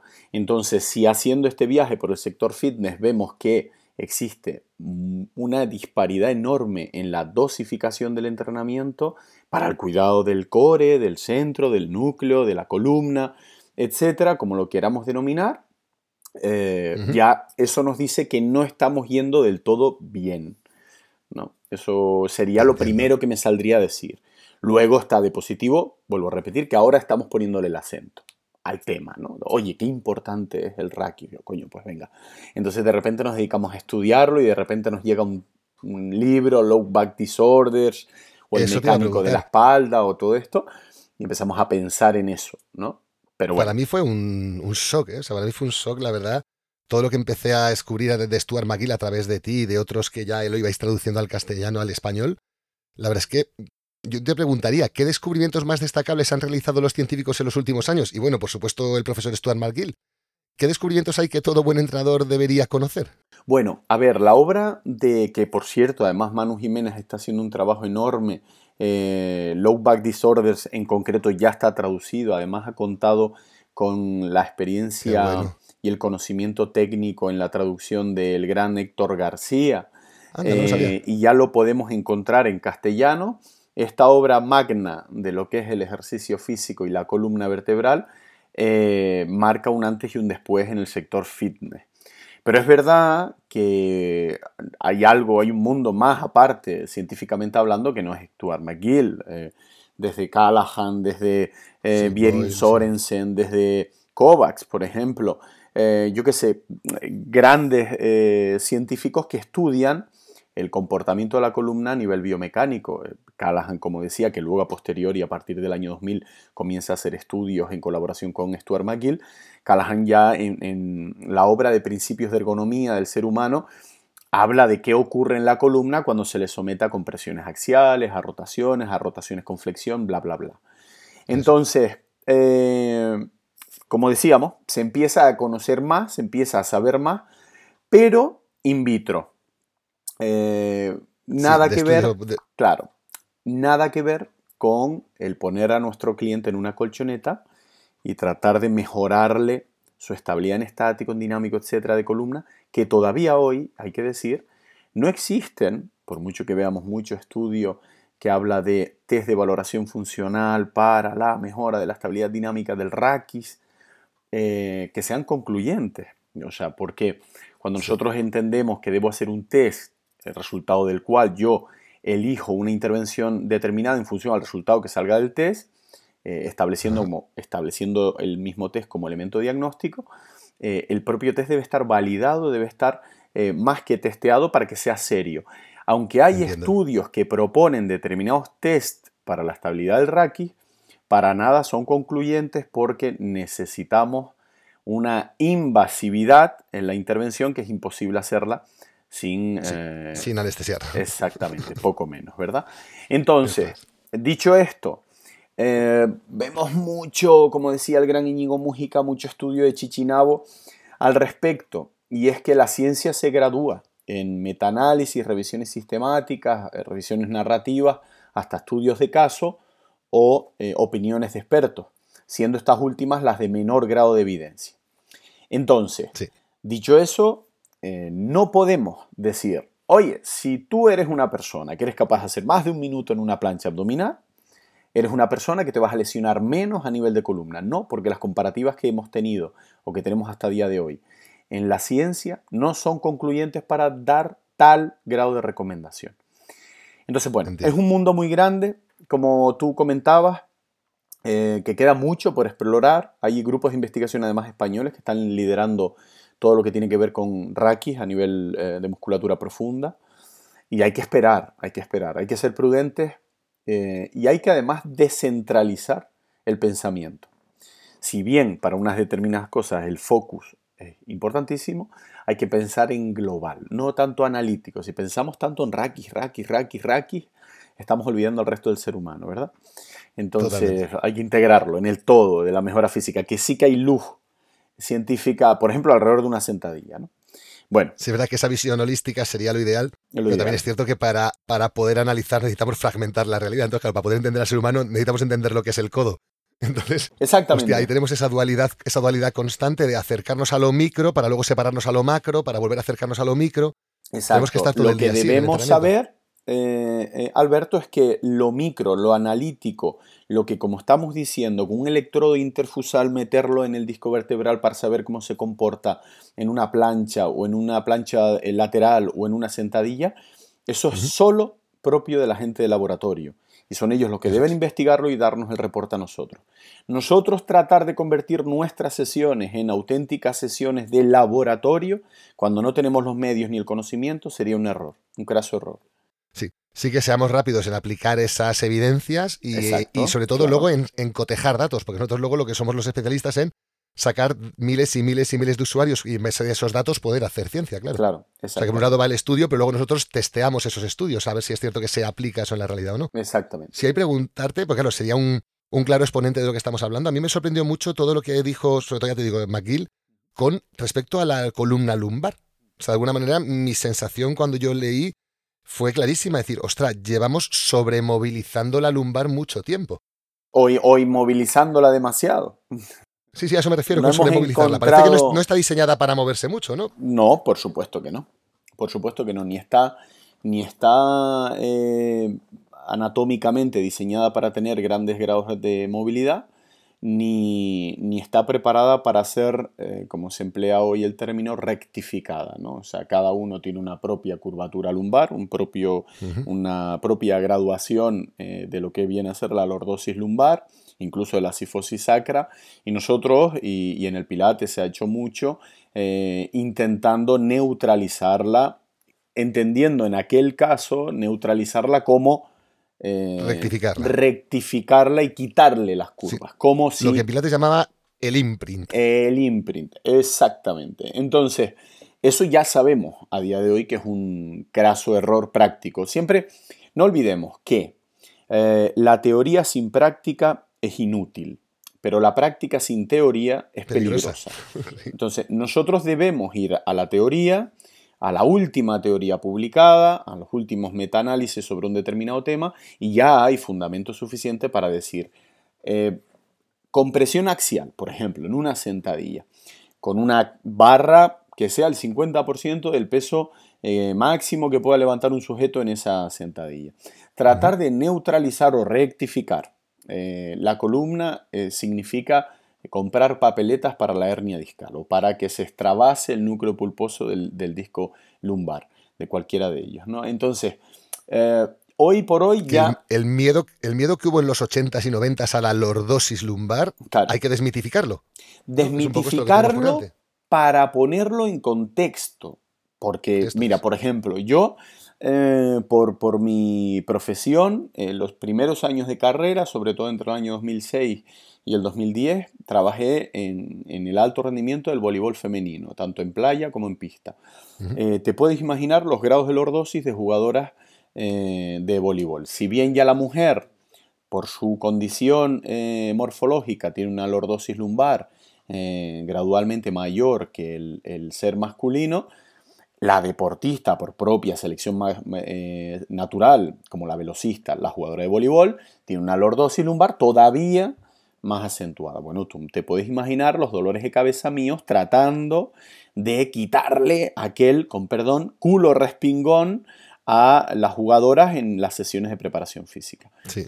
Pues bueno, pues estaba comprando, estaba comprando papeletas para hacerles más pupa, eh, descentralizando el pensamiento como dijimos antes, para pensar en cuál es el papel del glúteo mayor o del glúteo medio en todo esto, del psoas mayor, de los flexores de cadera y de los extensores de cadera, y tratando de mirar más arriba eh, en paravertebrales y latísimos del dorso, en todo su dibujo, la columna, eh, perfectamente íbamos a poder tener esos culos respingones sin que fueran patológicos funcionalmente hablando, ¿no? Entonces, claro, eso ya hoy no se nos pasa por la cabeza. O sea, no, Pero si yo ahí tengo una duda, que a lo mejor tú me ayudas a resolverla. De alguna manera queda claro que en posiciones de bipedestación, sedestación y tumbado supino, eh, lo que es rectificar la lumbar, malo malísimo. Estamos de acuerdo. ¿Bien? Pero, ¿qué hablamos de las posiciones pronas? Por ejemplo, estoy yo tumbado, totalmente tumbado prono. En esa posición, hacer una rectificación eminentemente de transverso, ¿vale? No tanto la típica retroversión de glúteo. A ese nivel, ¿tú crees que es lesivo? Porque los estudios decían que la presión discal era muchísimo menor por la acción compresora de la gravedad. De alguna manera, la gravedad no es tan agresiva cuando estás en prono como cuando estás en supino con respecto al disco. Te cuento, para, para matizar eh, y para que se nos entienda, es importante eh, quitar de en medio siempre que determinadas cuestiones son malos, malísimos. Eso, hay que quitarlo, sin ir más lejos. Y como quien me conoce y para quien no me conozca aquí, dejo la perla que voy a decir ahora.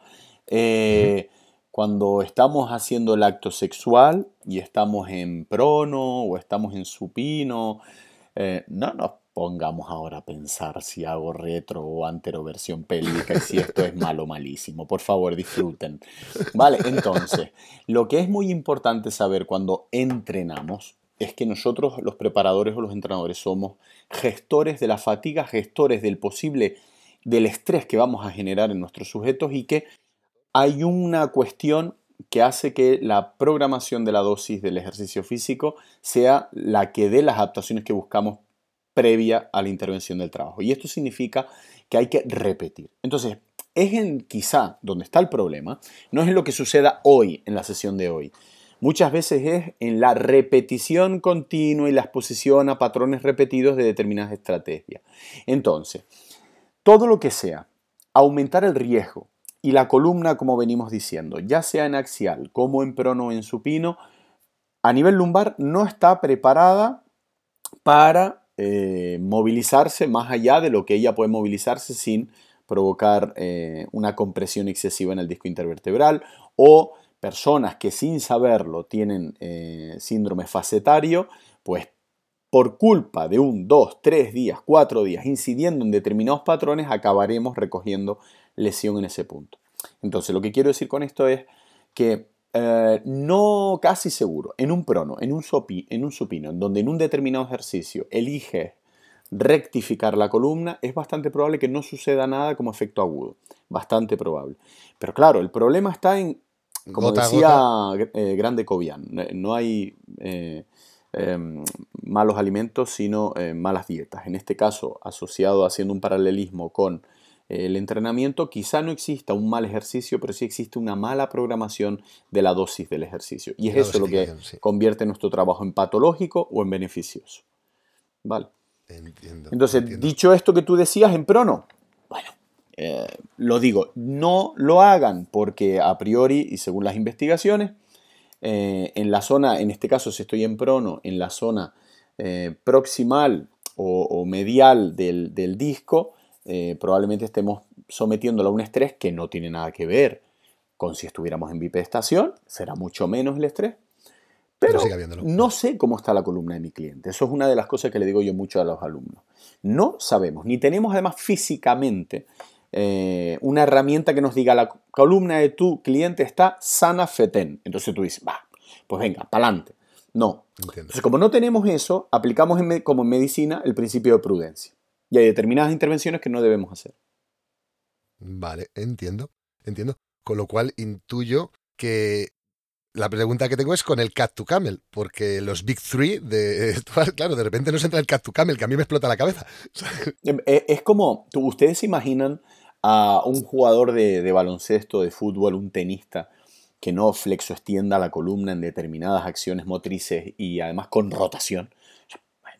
Y no pasa absolutamente nada, porque seguramente ha venido desde pequeñito, adaptándose a ese gesto, y bien que repite el gesto en la línea espacio-temporal, pero no le pasa nada. Un ejercicio como el, que acabas de comentar, que moviliza la columna voluntariamente prácticamente sin compresión, eh, dudo mucho que sea patológico. Dudo mucho no, no, de hecho, aquí lo nombra como uno de los Big Three, o sea, es uno de los tres que recomienda para la rehabilitación de hernia lumbar. Eh, exactamente, exactamente, y así está puesto en, Low Back Disorders. Dudo mucho, ¿vale? Que sea eh, patológico. Ahora bien. Y la, y la clave ahí, porque ahí la lumbar sí llegas a rectificarla, incluso a cifosarla. La clave de que ese movimiento no sea patológico, ¿cuál sería? ¿Que estás en flexión de cadera? ¿Que estás en apoyo de manos? permítanme ser así como soy, porque me siento tan cómodo, Alberto, contigo que, hablo como, como te, como, te, hablé, como te hablé soy igual o peor. Imagínense, repito, un hombre eh, cuando está pues, haciendo el acto sexual, eh, o una chica eh, que en un momento determinado está haciendo el acto sexual, que se plantee no sifosar, como dices tú, la región lumbar para no mejorar un determinado aspecto eh, del acto, no vamos a entrar en detalle. Eh, no, no lo hago. Miren, si existen grados que es donde se puede flexionar, no pasa nada por hacerlo en determinadas acciones. Vuelvo a repetir. El problema está en incorporarlo de manera rutinaria eh, y en qué dosis, en qué volumen, en qué grado de intensidad para cada individuo y cómo mido el efecto de esa intervención, ya sea de ese ejercicio o de cualquier otro. El bueno de Vadillo dice, el sector fitness existe mucho nombre y poco número. Eh, quizá tenemos que empezar a plantearnos cómo medir, cómo eh, controlar esa dosis de ejercitación física en la columna, en el hombro, en la cadera, eh, a nivel de velocidad motriz, en desplazamientos locomotores complejos, etc. ¿Cómo eso? Y dejar de poner el foco en determinados ejercicios como sanadores per se porque creo que ahí es donde está el error. Bueno, creo no, la, evidencia es bastante gorda al respecto. ¿Vale? lo que sí es cierto, lo que decías tú, la falta de unificación de criterios, porque claro, yo ahora si nos ponemos a comparar diferentes técnicas de entrenamiento, de las cuales todas somos súper milagrosas y todos hacemos maravillas al cuadrado, eh, claro, tú ves, por ejemplo, comparas cómo se moviliza o no la columna en una alterofilia cómo se moviliza o no en un yoga, cómo se moviliza o no en un trabajo de kettlebell, cómo se moviliza o no en un trabajo de pilates. Y hostia, a veces se parece en lo que un perro a una sardina. Hombre, es que, a ver, sería una barbaridad eh, teórico-práctica comparar a un sujeto de a pie con un alterófilo o alterófila. Por eso hablaba antes de contextualizar. Pero en sus inicios, cuando el sujeto de a pie se levanta del sofá y dice, oye, yo voy a mover mi cuerpo, eh, y, y, decide meterse una de esas técnicas, si prueba las cuatro técnicas en cuatro semanas diferentes, la dosis que ha recibido su columna ha sido tremendamente diferente y desde ópticas tremendamente diferentes. Unas basadas en la movilidad, otras basadas en la carga, otras basadas en la velocidad, ¿me explico? Totalmente. El problema está en que pensamos en métodos y no en principios básicos y teoría y metodología del entrenamiento. Ahí te llevo. Ahí te llevo, compañero. ¿Qué recomendaciones básicas hay a nivel universal? Claro, para pues la lo columna. Que, lo que estamos diciendo, lo que estamos diciendo. Es muy importante pensar antes del núcleo, por ejemplo, antes de una sesión de entrenamiento y pensar en el core. Es muy importante pensar en la temperatura núcleo. Temperatura. O sea, por ejemplo, comenzar a ejercitar a alguien en el suelo, en decúbito prono supino, sin adecuadamente haber elevado los valores metabólicos de temperatura, de irrigación sanguínea, de estímulo celular aumentando, quiero decir la oxigenación celular, estímulo mínimo, mínimo estrés articular. Mínimo, es errar el tiro. Entonces de repente se va dibujando una serie de criterios que deben ser universales, sea en Argentina, en Madrid o, en Londres. Perdóname, que te corte. Entiendo que tú ahí lo que, lo que hacía Joe Pilates, no sé si lo sabes. Joseph Pilates, a todo el mundo lo comenzaba su sesión con el 100. Es decir, tú llegabas, buenos días, el 100. Te tumbaba en la colchoneta, piernas en el aire estiradas a la diagonal y a bombear los brazos con 10 respiraciones, ¿vale? Pues yo creo que queda eh, no lo ves No lo ves adecuado, ¿no? O sea, que sería más adecuado un calentamiento tal cual lo entendemos académicamente hablando y luego ya nos vamos al suelo, ¿cierto? Hombre, vamos a ver. O sea, eso sería algo así como que yo llegue a una consulta médica para hacerme una revisión y que lo primero que haga mi médico sea mandarme 400 miligramos ibuprofeno. O sea, punto. Sea, no me pregunta cómo estoy, cuáles son mis hábitos de vida, qué historial clínico tengo, qué lesiones padezco, eh, cuál es Por la desgracia es un poco así en algunos casos. Pero es que además lo estamos copiando en el mundo del entrenamiento. Claro, o sea, ese ejemplo que tú acabas de poner, eh, desactualizado ya por supuesto, donde una persona entra y lo primero que hago es ponerte a hacer un hundred en el suelo eh, sin prácticamente nada, bueno, hoy en día cae de maduro, es un riesgo tremendo el de, el de esa eh, iniciativa. Como si me dices jumping jack o burpees, me da igual. Sí, sí, exacto. 20 burpees para calentar. Mira, si tú ves que en un centro de entrenamiento todo el mundo realiza el mismo ejercicio para entrar en calor, ya sabes que en ese centro de entrenamiento se está trabajando inadecuadamente. Desactualizadamente, sí. Sí, porque obviamente cada uno tendrá sus intensidades, cada uno tendrá sus competencias locomotrices, cada uno tendrá sus límites físico-fisiológicos, con lo cual no puede ser que todos calienten 15 minutos en la elíptica a la misma velocidad. Entonces estamos jodidos. O sea, con perdón. Eso es. ¿no?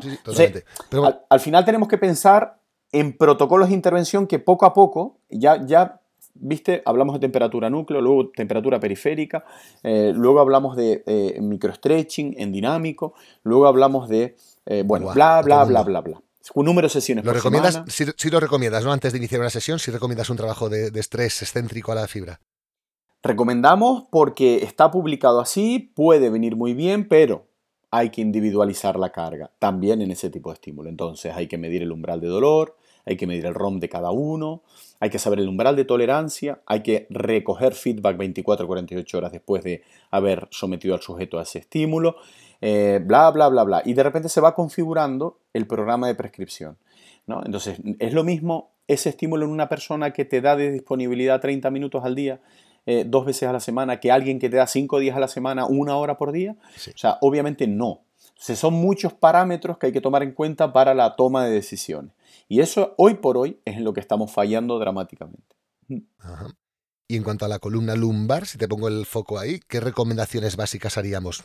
¿Que se mueva? ¿Que no se mueva? Si me lo permites, si me lo permites, eh, eh, ¿te acuerdas cuando la gente nos decía cuántos abdominales había que hacer para que se me viera el six-pack?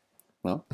O sea, oye Isaac, bueno, yo me acuerdo, yo, yo fui velocista y yo me acuerdo que contaba por miles las contracciones de crunch abdominal, eh, yo qué sé, elevaciones de cadera con los pies al aire, tijeras en decúbito superior, yo qué sé. Eh, porque, claro, todos teníamos que Carlitos tenía un six-pack brutal y todos los que a duras penas se nos intuía el abdomen, pues si él a Carlitos hacía 5.000 repeticiones, yo tenía que llegar a su umbral. Eh, ¿Qué le decimos hoy por hoy al sujeto que quiere que se le vea el six-pack? Pues hoy le decimos prácticamente tres cosas. Tres. Una, come adecuadamente, si quieres retirar el panículo adiposo. Dos, conócete genéticamente, porque tiene un peso tremendo la genética en la configuración de la estética de tu zona media.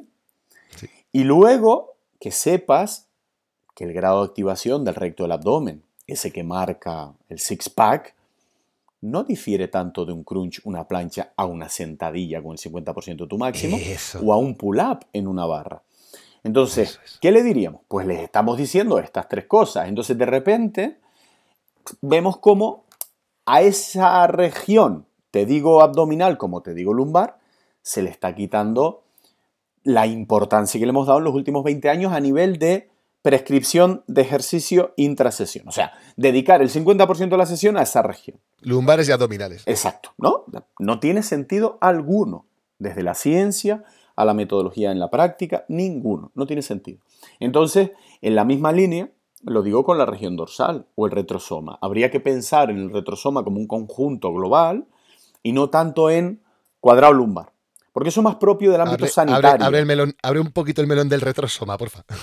Bueno, pensar, hay quien lo llama cadena posterior, hay quien lo llama eh, desde Thomas Myers y los trenes anatómicos, etc. Simplemente eh, en el sector fitness hemos tenido un déficit potente en la ejercitación del de, eh, anterosoma, la, la, la, parte anterior de nuestro cuerpo, la ejercitación sobremanera abdominal, cuádriceps, bíceps, pectoral, lo que acababa provocando una serie de, stiffness desequilibrados y que el retrosoma era el que pagaba el pato. Luego, como somos de extremos, nos hemos ido al otro extremo y entonces todo ahora es acento lumbar, glúteo, trapecio. Bueno, pues estamos en el mismo problema. Lo que habría que equilibrar en la práctica la dosis y poner el acento para que eh, el feedback que nos dé el cliente siempre en el avance del programa sea el óptimo. Lo que te decía era que pensar solo en el cuadrado lumbar, por ejemplo, ¿eh? o en la musculatura profunda, región lumbar, sesión tras sesión, es más propio de la terapéutica que del el fitness o de nuestro trabajo. o sea, si hay algo que es cosa del terapeuta, es la analítica. Oye, tengo una tendinopatía. Pues el tío te trata, pa, la tendinopatía. Ese punto concreto. ¿No? Claro. Cuando ya tiene el alta, volvemos a hablar de aspectos holísticos, integrativos, etcétera, etcétera. Lo ideal incluso, claro, claro, claro.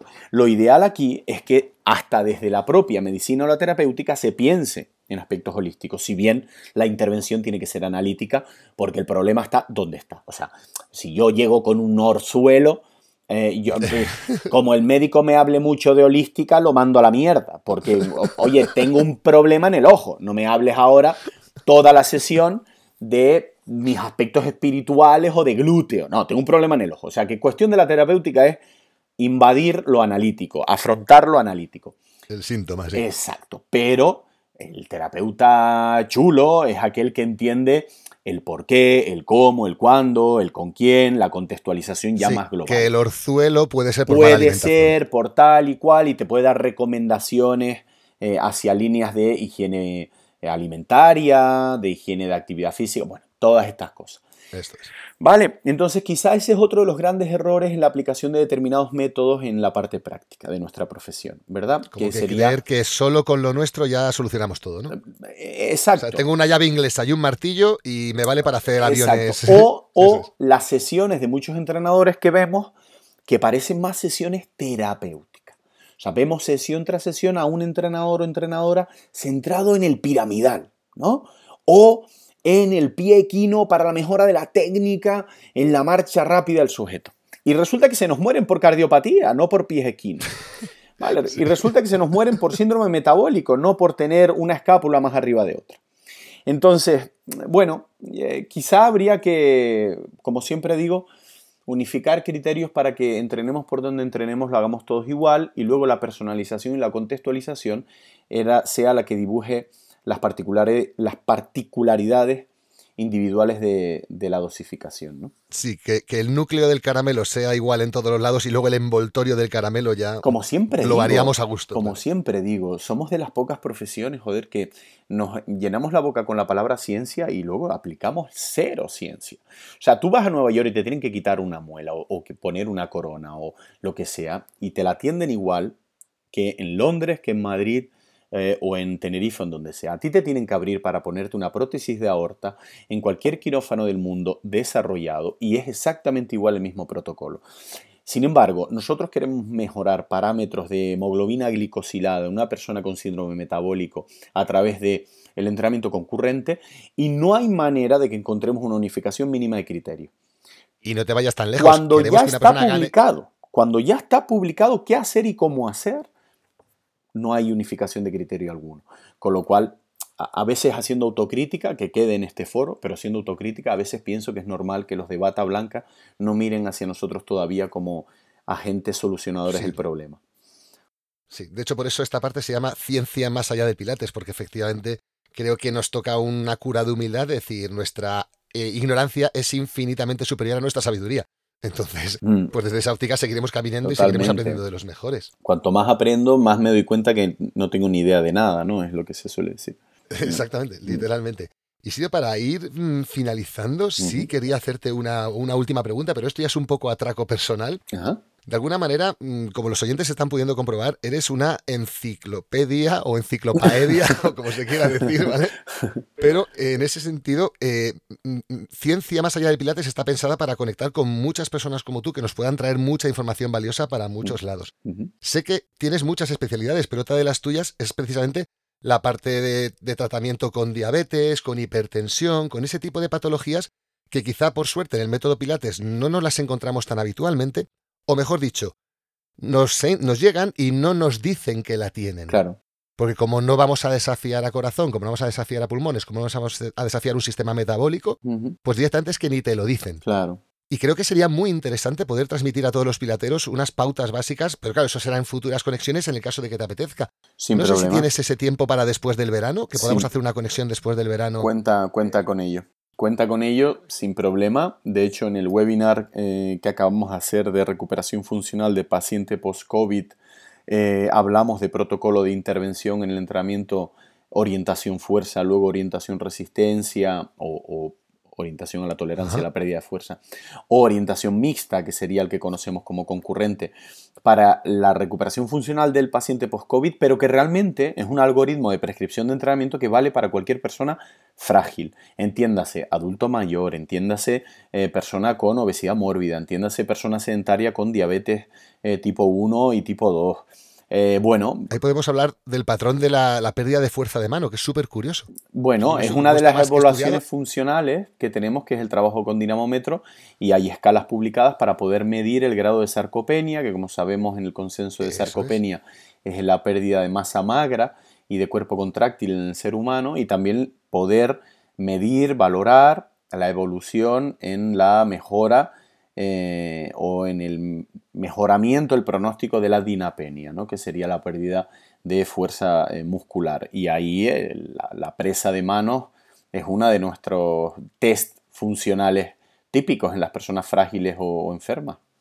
Que bueno, es que es curioso la cantidad de patologías que llevan cierta relación con la pérdida de fuerza en la mano. Porque curioso, somos, por- con la pérdida de fuerza a nivel general. Eh, La mano es Sí, sí, porque bueno, es una de las que Es fácilmente que podemos medir. medirlo, eso es. Claro, pero tenemos, por ejemplo, también una correlación altísima, con un coeficiente de correlación muy alto, por encima de 0,83, para el número de sentadillas que eres capaz de hacer en una silla, sentarte, levantarte, eh, en 30 minuto? segundos o 60 30 segundos. segundos. En 30 en personas frágiles es el, que- es el que solemos utilizar. Como también la 30, velocidad de 30, sí. marcha en los 6 metros lineales o como también la cantidad de subidas al cajón en, en el step up eh, que podemos hacer en 30 segundos con pierna derecha y luego con pierna izquierda. O otra de las eh, valoraciones funcionales que es el tándem, semitándem y el tiempo que podemos Sí. estar en esa posición en mayores de 70 años. Existen ya una serie de valoraciones funcionales que se deberían poner en práctica para todo el mundo, pero para todo el mundo frágil ya sin duda. Sí, de hecho, a mí, claro, cuando me preguntan qué hago yo y me dicen, ¿tú haces pilates? Digo, hombre, pues lo que hago no sé si se puede llamar pilates porque empiezo con evaluaciones de este tipo. Claro. Entonces, claro, Claro. claro, yo alguna vez me llega, Pepe, hola Pepe, ¿qué tal? Hola, soy Alberto, vamos a ver cómo estás. Es que si me permites, si me permites pilates o lo que sea, debe ser la parte de arte y magia para la fidelización de nuestra gente a un programa de vida activa, físicamente activa. Pero movimiento no hay más que O uno. sea, exactamente. Y seres humanos y nuestro funcionamiento es el que es en cualquier contexto eh, y somos muy iguales cuando nos quitan toda la piel y nos comportamos exactamente igual cuando subes el nivel de triglicéridos en sangre por arriba de determinados valores y nuestro hueso y nuestro músculo y nuestro tejido conectivo se comporta exactamente igual cuando nos transformamos en individuos sedentarios. De ahí que elegir pilates o yoga o tai chi o eh, el método que quieran, Sí. que sea lo que yo digo siempre, la parte de arte y magia de nuestra profesión. Porque hay gente como tú que hace que sea una maravilla ejercitarse eh, a través del Gracias. pilates, ¿no? Por ejemplo. Igual habrá otros que lo hagan igual con tai chi. Y hacen que gracias a su arte y su magia, eh, la gente se fidelice a un programa de actividad Y física cam- cambiamos hábitos de vida. que es la clave de todo. La clave, porque por muchos low back disorders que tengamos sobre la mesa, si no existe la Si no fidelización vuelven- al programa, no hay nada que hacer, ¿no? Eso es. Entonces, Sí. el arte y la magia, unidos de la ciencia con alto grado de evidencia, es lo que nos espera en el presente futuro. Compañero, y espero que en ese presente futuro, ya te digo, yo te cito para después de verano. Si quieres, septiembre organizamos una, porque tenemos un- todo el tiempo del mundo y si tú tienes tiempo, Cuando nos encantaría poder contar contigo. Si no, lo sacamos de algún lado. Te lo agradezco, muy bien. Pues nada más por mi parte. Yo ahora mismo te despido aquí y continuamos con lo que nos queda de programa, compañero. Muy bien. Muchísimas, muchísimas Un gracias. Si saludo. no quiero despedirme, lo he dicho al principio de la entradilla, recomiendo a la gente que te siga en las redes, ¿vale? Sé que me has dicho, oye, Alberto, muy no hace falta que digas nada, pero es que considero que es contenido de calidad. Y luego, aparte, si la gente está en Tenerife, con- considero que ir a Health Space pues también es una buena solución. Porque bueno, no solo estás tú, es que todo el equipo que montas tú es gente que has elegido tú. Tenemos un equipazo. Entonces, en este sentido, podemos estar las mejores Tenemos un manos. equipazo, la verdad. Sí, la verdad es que sí, tío. Pues nada, Mm. a seguirlos a todos. Muy bien. Muchísimas gracias. Un Nos vemos muy pronto por aquí, ¿vale? Un saludo. Un saludo, tío. Un abrazo muy fuerte. Chao, chao. Hasta luego, hasta luego.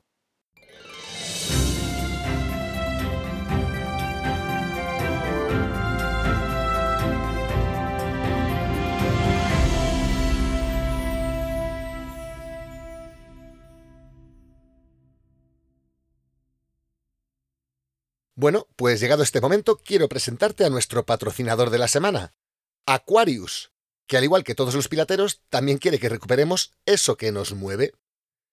Y es que no sé a ti, pero a mí lo que me mueve, sin ninguna duda y más en estos tiempos, son las ganas.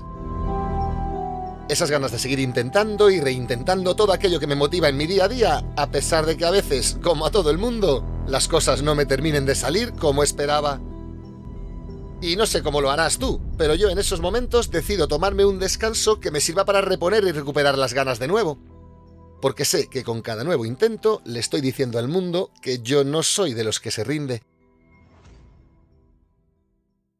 Y seguro que habrá otras maneras, pero una solución que sí funciona para reactivar las ganas de seguir intentándolo es con un Aquarius que nos ayude a recuperar eso que nos mueve. Si quieres más información sobre esta campaña de Aquarius, visita el hashtag recupera eso que nos mueve.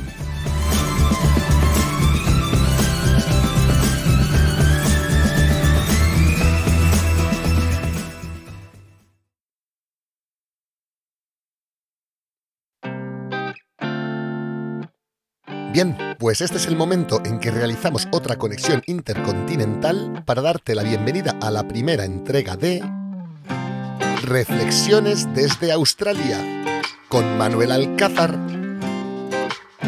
Un espacio donde el creador de Why Not Pilates podrá aportar anécdotas suyas diarias, reflexiones en voz alta, sus secretos mejor guardados, sus dudas e inquietudes, recomendaciones para el entrenamiento y mucho más. Así que paro de enrollarme, me callo por un ratito y te dejo con la primera entrega de Reflexiones desde Australia con Manuel Alcázar.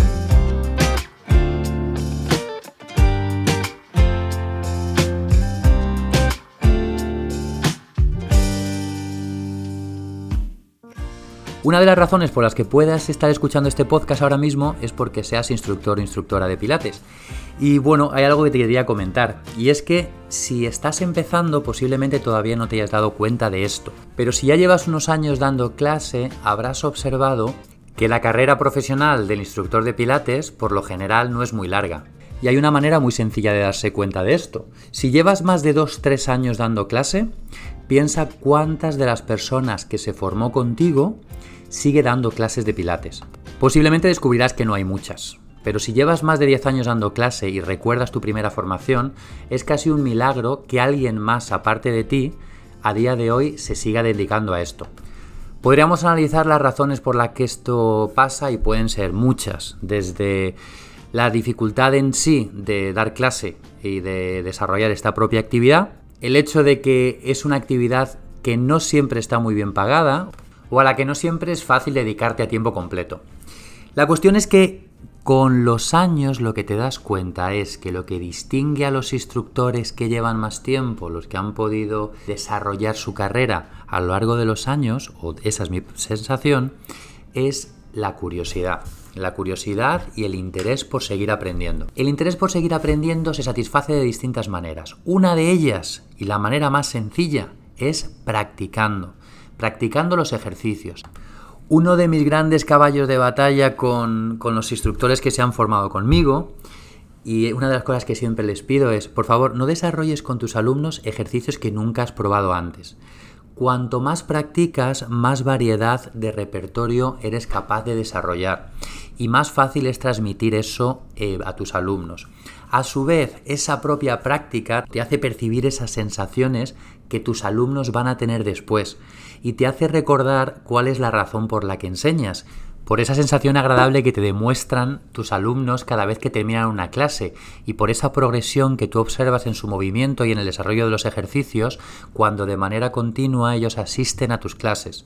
Sería muy poco inteligente por nuestra parte no desarrollar en nosotros mismos el mismo trabajo que estamos desarrollando con nuestros alumnos, porque como sabemos, y Joseph Pilates decía, la buena condición física es el primer requisito para la felicidad.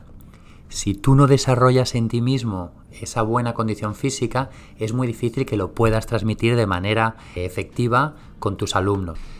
Sola o acompañada, eh, hoy en día es más fácil que nunca intercambiar clases con otros compañeros porque lo podemos hacer online, más fácil que nunca tomar clase de cualquier persona que estés interesado. Mantén el interés por aprender. Todos sabemos eh, lo importante que es invertir en formación y seguir aprendiendo, pero tanto o más que eso es seguir practicando y seguir aprovechando los beneficios que la actividad física y el buen pilates puede tener sobre tu cuerpo. Si no lo experimentas tú mismo, es muy difícil que lo puedas transmitir. Un abrazo a todos desde Australia, compañeros, y nos seguimos escuchando. Chao, chao.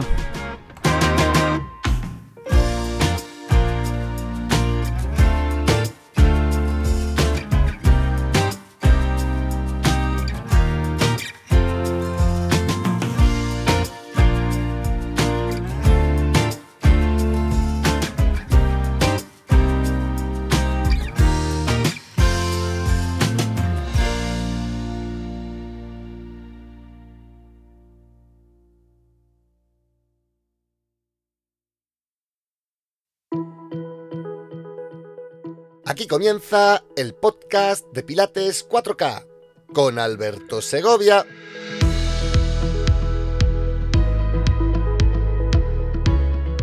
Capítulo 51. ¿Cómo entendemos la acumulación en el método Pilates?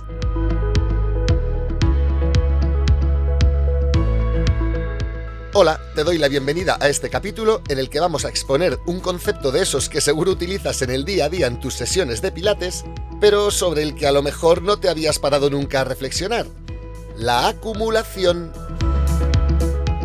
Comenzaremos explicando a qué se refieren los neurobiomecánicos cuando hablamos de este concepto de la acumulación en el movimiento. Continuaremos exponiendo por qué resulta conveniente tener en cuenta esta parte del aprendizaje durante nuestra práctica deportiva y finalizaremos el capítulo de hoy recomendando unas pautas de actuación para que esa acumulación se produzca de la manera más rápida y eficiente posible.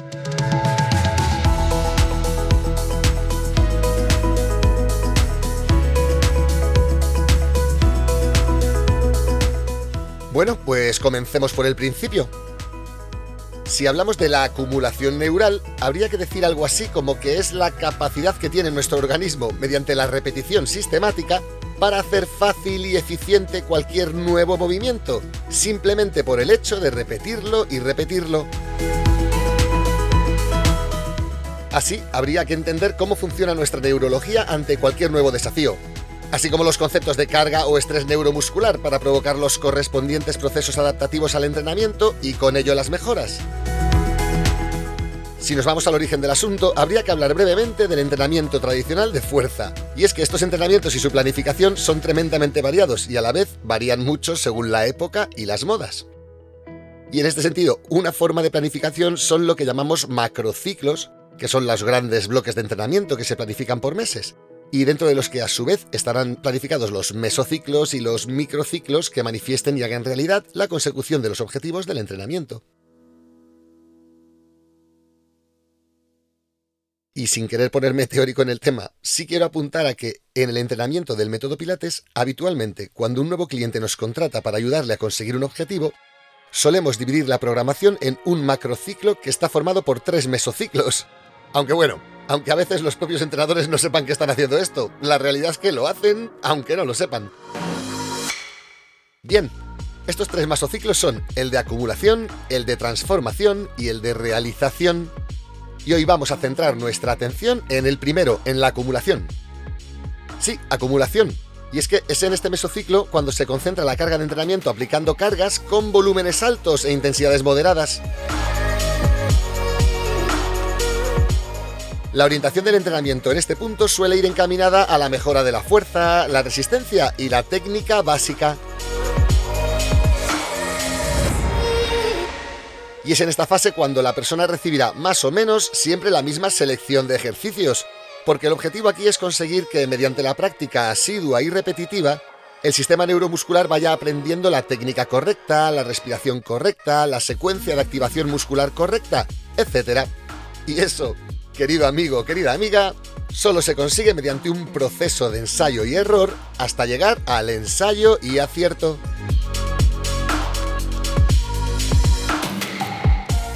Por tanto, este proceso de ir practicando y practicando pasa de un estadio en el que no controlamos nada el movimiento y nos resulta súper costoso, a otro estadio que podríamos mal etiquetar de automatizado, en el que ese mismo movimiento ya no resulta ni complejo, ni costoso, ni cansado, gracias a la capacidad que tiene nuestra neurología para ir encontrando cada vez más la combinación más eficiente para dar respuesta a ese estímulo o desafío que supone cualquier movimiento concreto. Pero ojo, que esta acumulación se produce exactamente igual ante los movimientos bien ejecutados que ante las barbaridades torturantes que en más ocasiones de las que nos gustaría vemos por ahí. Es decir, que un movimiento bien hecho, si se repite las veces suficientes, se va acumulando y se va acumulando hasta que tu cerebro consigue realizarlo de manera automática sin esfuerzo y con la máxima eficiencia posible.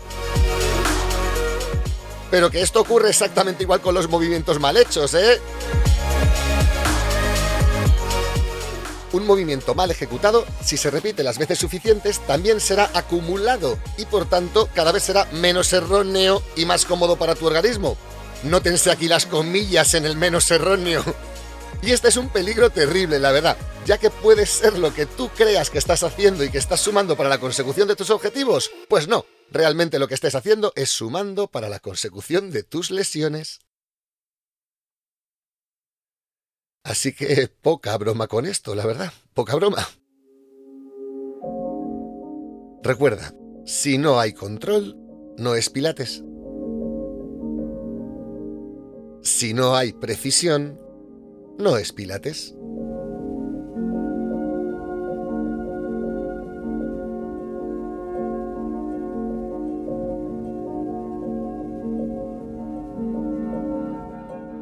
Y no quiero cerrar esta primera parte de la explicación sin darle un minuto a explicar los otros dos mesociclos en los que se divide el macrociclo de enseñanza en Pilates.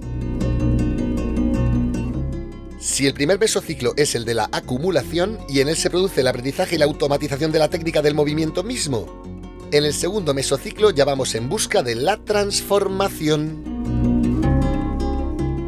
Y es en este mesociclo de transformación cuando se aumenta la intensidad de entrenamiento y se reduce el volumen, intentando transformar la mejora funcional conseguida durante la fase anterior de acumulación a una mejora más específica y generalmente enfocada al objetivo. Y por último estaría el tercer mesociclo, el de la realización.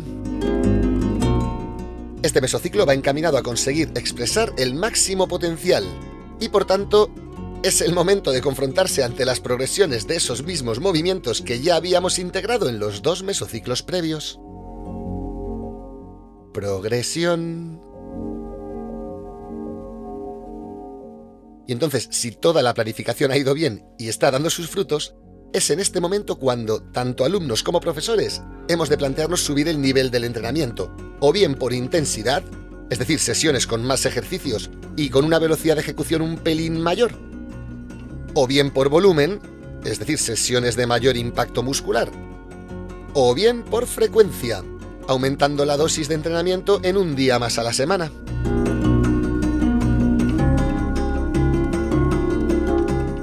Y aquí la pregunta sería, ¿por qué resulta conveniente tener en cuenta los procesos de acumulación durante nuestra práctica del método Pilates? Pues mira, por varias razones, entre las que yo destaco una, por su vital importancia para el correcto desarrollo y evolución en la mejora del método.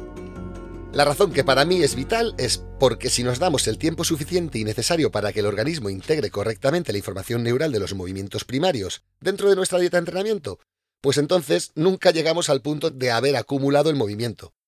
Y por tanto, nunca llegamos a sentir la eficiencia máxima ante él. Y por tanto, nos creemos eficientes cuando no lo somos. Y por tanto, nuestros siguientes desafíos no se estarán construyendo sobre la eficiencia misma, sino sobre la fuerza bruta o sobre los patrones posturales ya viciados que todos traemos de casa. Y eso hará que no mejoremos tan rápido ni tan bien como cabría esperar si diésemos el tiempo suficiente y necesario para que la acumulación del movimiento por parte de nuestros cerebros se llevase a cabo rápido, rápido, que lo quiero para ayer. y ahora, llegados a este punto, vamos a dar unas pautas de actuación para que podamos acelerar este proceso de la acumulación.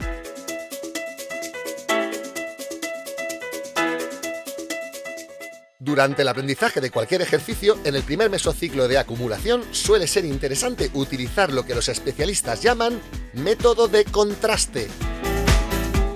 Verás, el cerebro humano aprende muy bien cuando le haces moverse entre dos extremos, entre el negro y el blanco, para que poco a poco vaya adentrándose en los grises.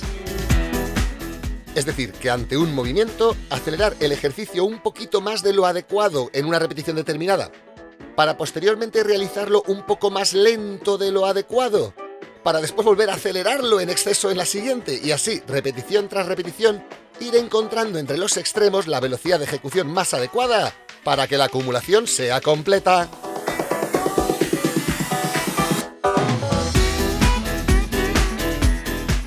Bueno, pues hemos hablado del método de contraste. Vamos a hablar ahora de la técnica que sería estimular las neuronas espejo. Esto es algo tan sencillo como ejecutar los movimientos a la vez que otra persona a la que el movimiento le sale perfecto.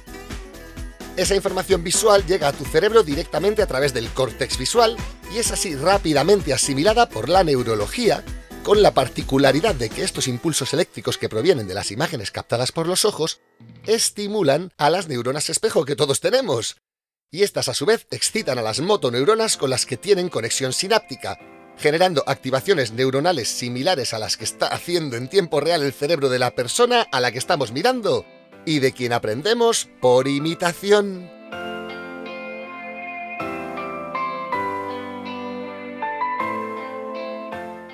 Así, jugando sutilmente con la velocidad de ejecución y practicando junto con otra persona que ya sí tenga ese movimiento bien acumulado, favorecemos y facilitamos mucho la acumulación propia.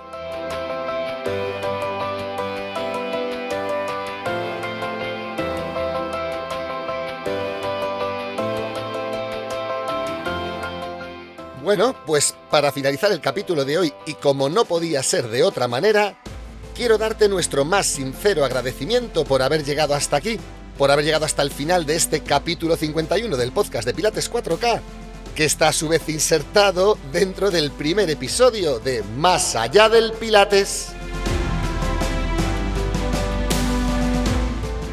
Sinceramente, nos lleva mucho trabajo, pero esperamos que haya sido de tu agrado y utilidad y tanto si es que sí como si es que no, agradecemos que nos lo hagas saber en los comentarios dentro de la plataforma de podcasting iBox o bien a través de nuestras redes sociales. No sea que estemos haciendo el panoli y no te guste.